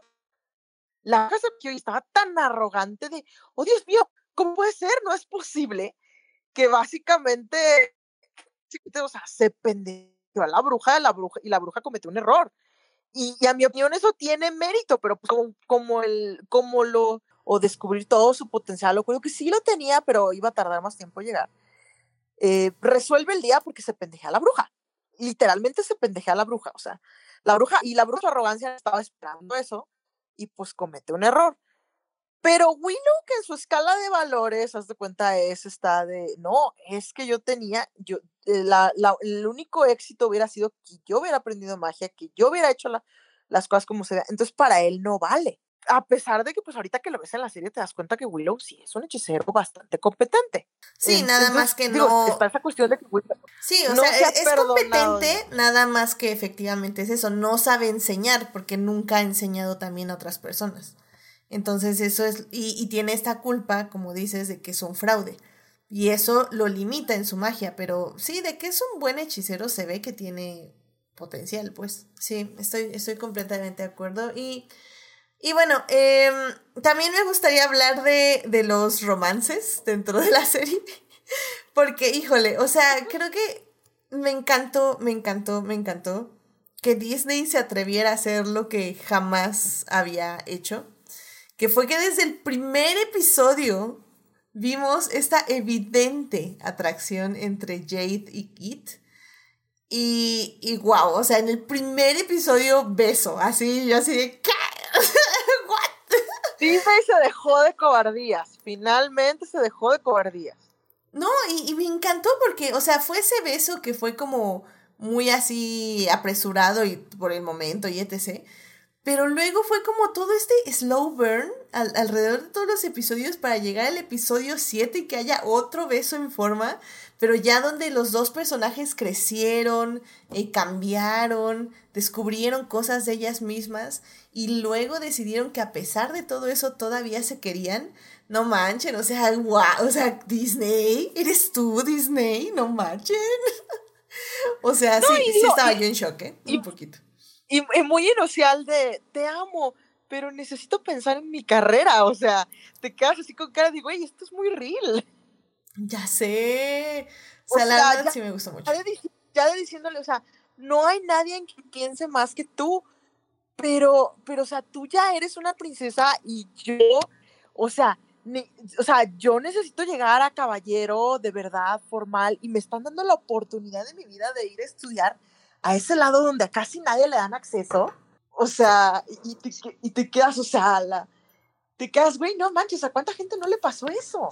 Efectivamente, o sea, ay, no sé, me encantó, me encantó. eh, Sofía lo mencionaba hace ratito en el chat de que cuando interrumpen su beso los trolls, sí, no, yo mancho, grité a la pantalla así, ¿qué les pasa, bola de idiotas? no, no, no, amé, amé esos dos personajes, la forma en que se complementan. Como digo, creo que el desarrollo de personajes es...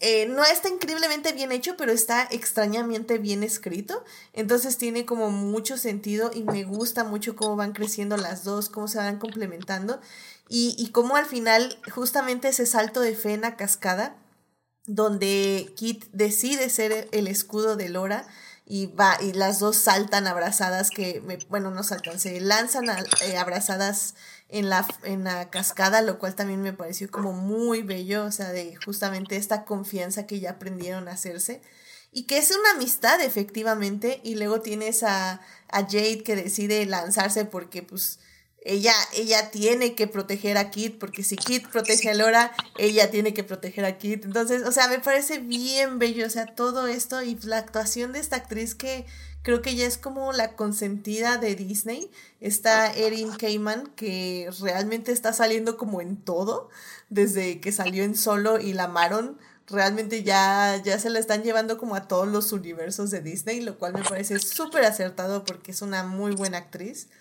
Y, y creo que en este aspecto, pues sí, las relaciones funcionan muy, muy bien. Incluso, ¿cómo, cómo cambia? Eh, más bien cuando Laura ya ve a, a, Arik y, y, justamente se da cuenta de que efectivamente ya no lo ama, que fue una cosa del momento, que sí fue muy, como dices Jimena, fue muy importante, pero pues que ya cuando ya lo ve, pues ahora sí que del lado oscuro, etc., y, y ya enamorado de la, de la bruja, etc., dice, mm, ¿sabes qué? Creo que, creo que ya no me interesas. Muchas gracias por, por participar. o sea, tú cambiaste y yo cambié.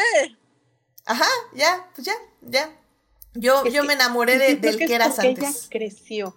Y donde ella creció y él no, como que mm, no es que ya no seas este, suficiente para mí, pero yo ya tengo otros intereses y pues ya no, no estamos en el mismo canal. Y no es que sea algo malo, o sea, digo, viéndolo en el mundo real, ¿verdad? Obviamente ahí pues sí no es, no es ideal porque pues él, sus intereses ahora es la maldad, ¿verdad? Entonces ahí sí es algo malo per se. Pero este, sí, o sea, ya somos personas diferentes y pues te voy a rescatar porque eres la persona que venía a rescatar, era mi misión, este, y porque pues quiero derrotar el mal como tal. Pero tú y yo ya como que no. Sí. Y, y está Grayson. y es que es literalmente, ya conocí a alguien con quien estuve creciendo todo este camino y que tal vez en su momento no lo pensé así. Y probablemente el Lora, siento yo al final de esta temporada, todavía no piensa en Grayson como un amor que no fue, sino nada más como un amigo que perdió un gran amigo, pero pero evidentemente está el asunto de que podía ser más, ¿no? Y creo que eso, eso también ayuda a este desarrollo del personaje.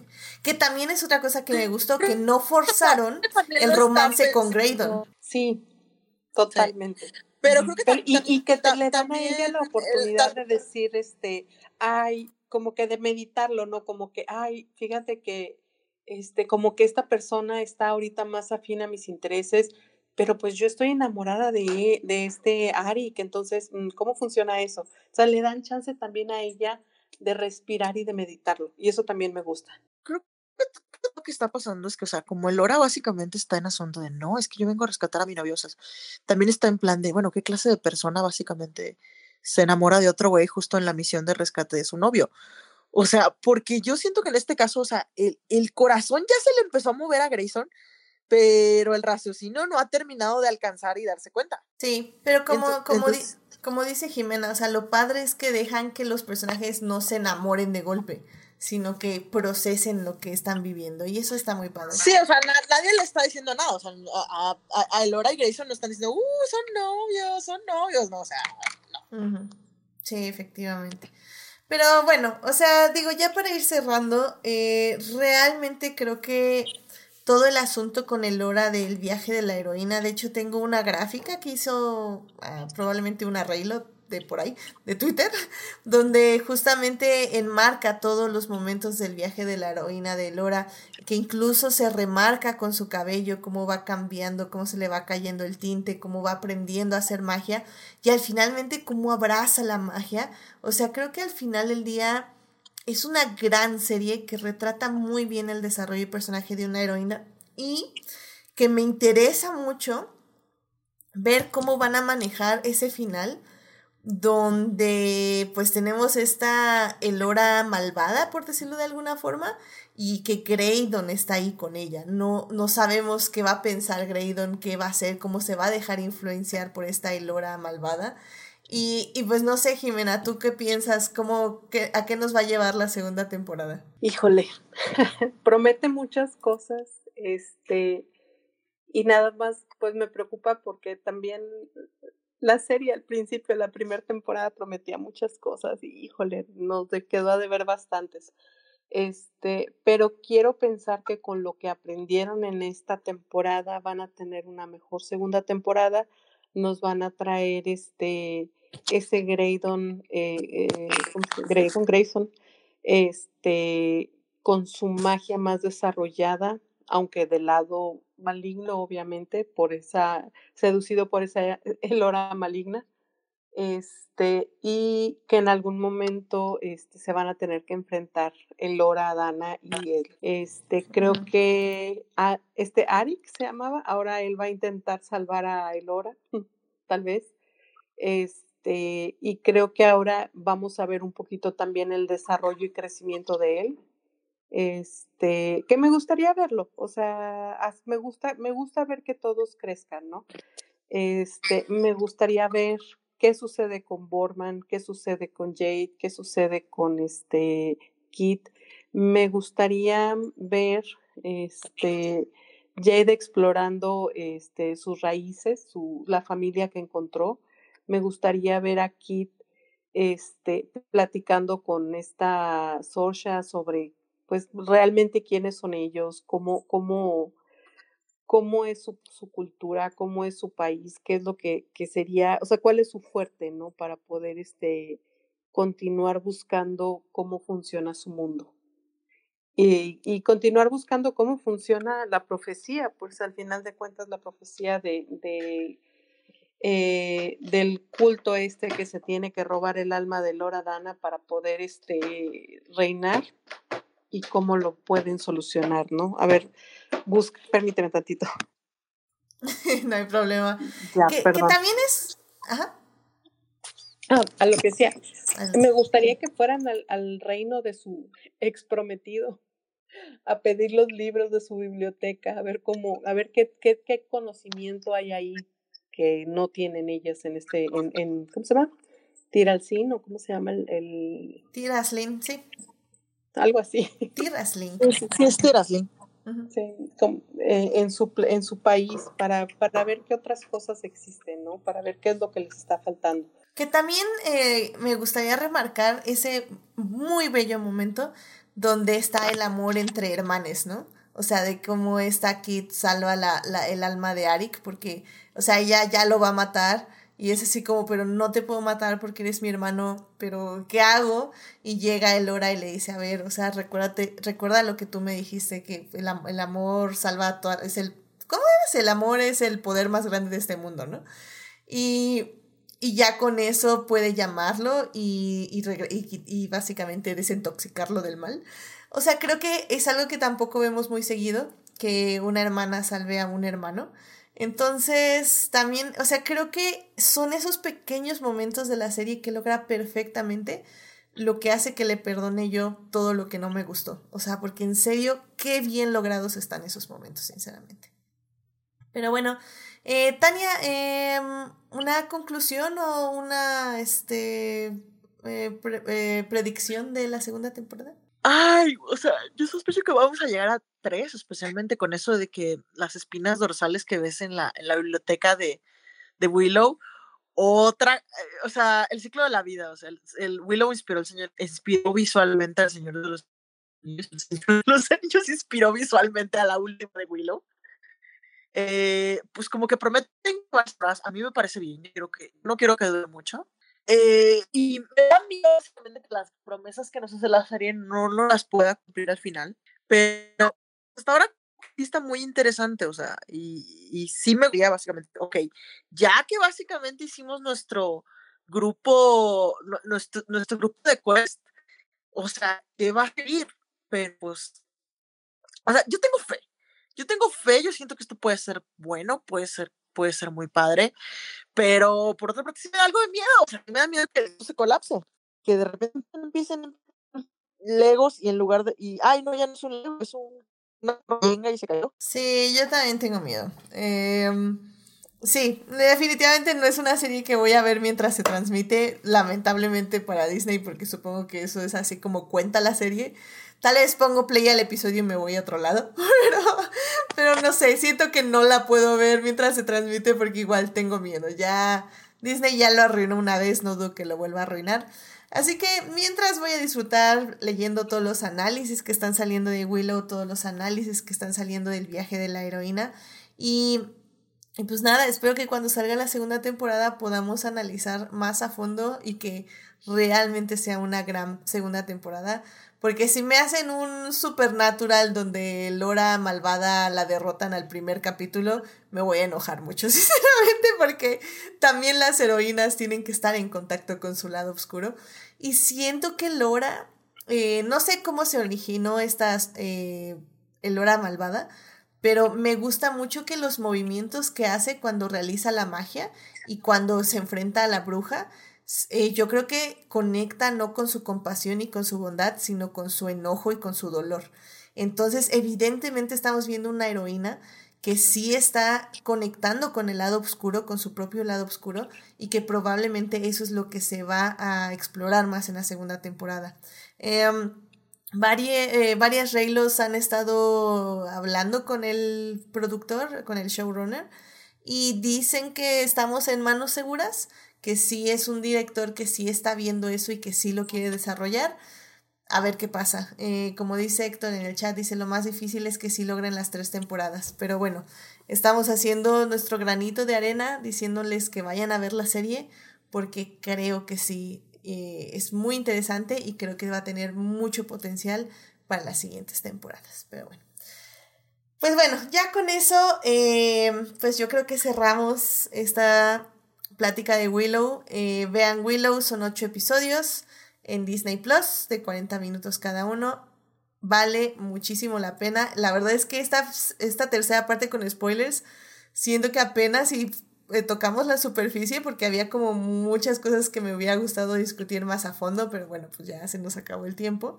Eh, pero bueno, ojalá en una segunda temporada tengamos más tiempo, que creo que nada más algo, es que también es una serie muy divertida, que se me olvidó decirlo en la segunda parte, porque hay momentos que sí me daban mucha risa, o sea que sí, sí disfrutaba, sobre todo caras de los personajes, este, momentos entre relación entre los personajes, de cómo se llevan, las bromas que hacen, etc. Entonces, la verdad es que también es una serie que se divierte, que divierte mucho y que hace que te pases un, un muy buen rato, la verdad. Pero bueno, en fin. Em, Héctor dice que lo más positivo es lo que dijeron hace rato es de Disney. Netflix ya la hubiera cancelado 14 veces. Efectivamente, piensa, pensemos en Warrior Nun, por ejemplo. Sí, es lo bueno. O sea, siento que Disney es más posible que haga las temporadas porque le sobra dinero o no sé. Pero, pero sí, si fuera esto Netflix, yo ya la hubiera dado por muerta, sinceramente, porque sabemos que Netflix odia las relaciones lésbicas y sáficas, así que, ¿qué le vamos a hacer? ¿Qué, qué les puedo decir? Me duele, me duele el alma. Y dice Héctor también, ¿en dónde se podría hablar más? Mm, muy buena pregunta. ¿En qué programa podríamos hablar más de Willow que no sea adictiva visual? Ya, ya lo descubriremos al final de este programa, pero bueno. Pues vámonos a las recomendaciones de la semana, ya para cerrar este bonito programa. Así que vámonos. Ay Dios, vámonos para allá. My people call me Khan, but my enemies call me Namor ya estamos aquí en las recomendaciones de la semana, que por cierto ya salió Wakanda Forever, pero bueno, esa es esta historia, que ya, ya la volví a ver, me encantó. Pero bueno, esa no es mi recomendación, yo aquí alargando la sección. Qué buena película, qué bárbaro. ya sé, es buenísima. Pero bueno, em, este, Jimena, ¿cuál es tu recomendación al público esta semana? Eh, mi recomendación es una película de DreamWorks que se llama The Bad Guys. Es una película animada de 100 minutos. Es, muy divertida y trata de los estereotipos, ¿no? Eh, los personajes son puros animales este, que uno identifica como animales peligrosos, como el señor lobo, el señor serpiente, el señor piraña, el señor tiburón y la señora tarántula. Y cómo tienen este, un, este, ¿cómo se dice? Cómo planean robos, cómo planean su vida normalmente hasta que se les presenta la idea de cambiar, no para cambiar y dejar de ser lo que son, sino para este, entender que pueden ser más de lo que son. Entonces, está muy padre, está muy divertida. La animación está, eh, está bonita, está limpia y este, bastante recomendable. Excelente, muchísimas gracias por tu recomendación. Tania, ¿qué te gustaría recomendarle al público? Bueno, hoy les traigo libros. Es, es básicamente una serie de libros autoconclusivos pero interconectados. Y el concepto es básicamente fantasía oscura, cada libro por un estado gringo y diverso. Lo dejamos ahí, nada más que dime el nombre, por favor. Ah, sí, eh, la autora es Theodora Taylor y básicamente está como, la colección está como 50 States Love, o sea, 50 estados Love, pero, pero básicamente si lo buscas como Theodora Taylor Dark Romance, te sale. Perfecto, muchísimas gracias Tania por la recomendación. Y bueno, querido público, las leyendas son ciertas. Puss in Boots, The Last Witch, eh, El gato con botas, El último deseo. Es una gran, gran película. Está ahorita en cines aquí en México. Eh, básicamente es una película que va directo al corazón de la familia encontrada. Eh, tiene una increíble animación que combina diferentes estilos de animación. En serio, espero a ver si podemos hablar con nuestra experta este, de ello porque está muy, muy padre de todo cómo combinan el 2D con el 3D con sketches, está padrísima. Es muy divertida, es súper existencialista, también tiene como mucho asunto sobre la idea de la muerte y cómo disfrutamos la vida a pesar de tener literalmente a la muerte detrás de nosotros y pues retrata también muy bien por ejemplo los ataques de pánico y todos estos sentimientos que surgen a raíz de esto así que Vayan a ver El gato con botas, el último deseo. Yo la verdad es que les confieso que la vi en medios alternativos porque no veo películas dobladas. Pero bueno, si la quieren ver en el cine, está doblada y si no, pues vamos a tener que esperar un poco a que salga en inglés. Pero vayan a ver porque las leyendas son ciertas. Es una excelente película. En serio, yo no me lo esperaba y me sorprendí. Pero bueno, esas son las recomendaciones de la semana, así que con esto llegamos ya al final de este programa. ¡Uh! muchísimas gracias por sintonizarnos en este programa, estar aquí con nosotros. Eh, Jimena, muchísimas gracias por venir. ¿Dónde te puede encontrar nuestro público? Eh, me pueden encontrar en las redes sociales de Crónicas del Multiverso. Este, también me pueden encontrar en, en Twitter, en Instagram y en Facebook, pero posteo puras cosas bien random, entonces mejor encuentrenme en Crónicas del Multiverso. Perfecto.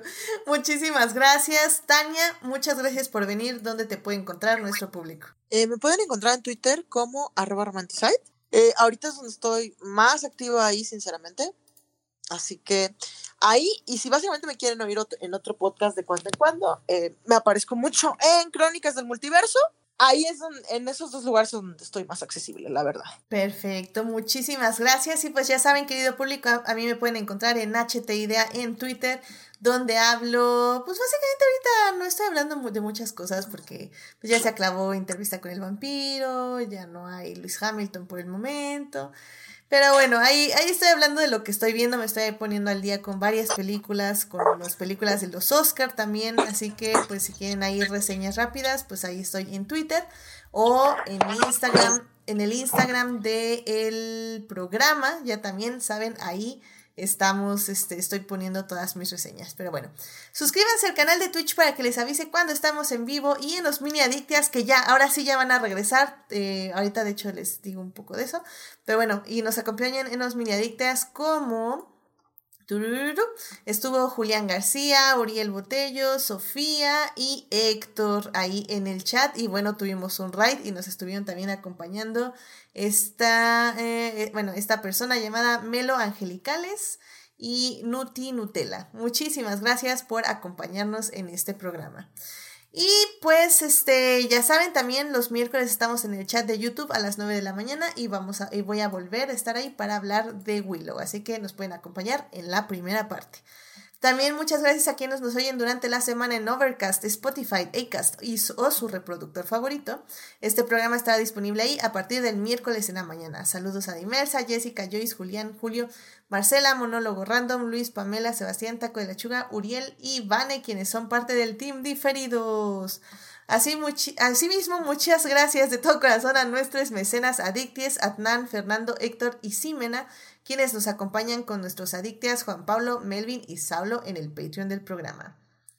Bueno, querido público, pues la próxima semana Sigo sin tener un programa fijo porque estoy viendo efectivamente cómo armar esto, a estos invitados en estos programas especiales de cosas que casi nadie ve.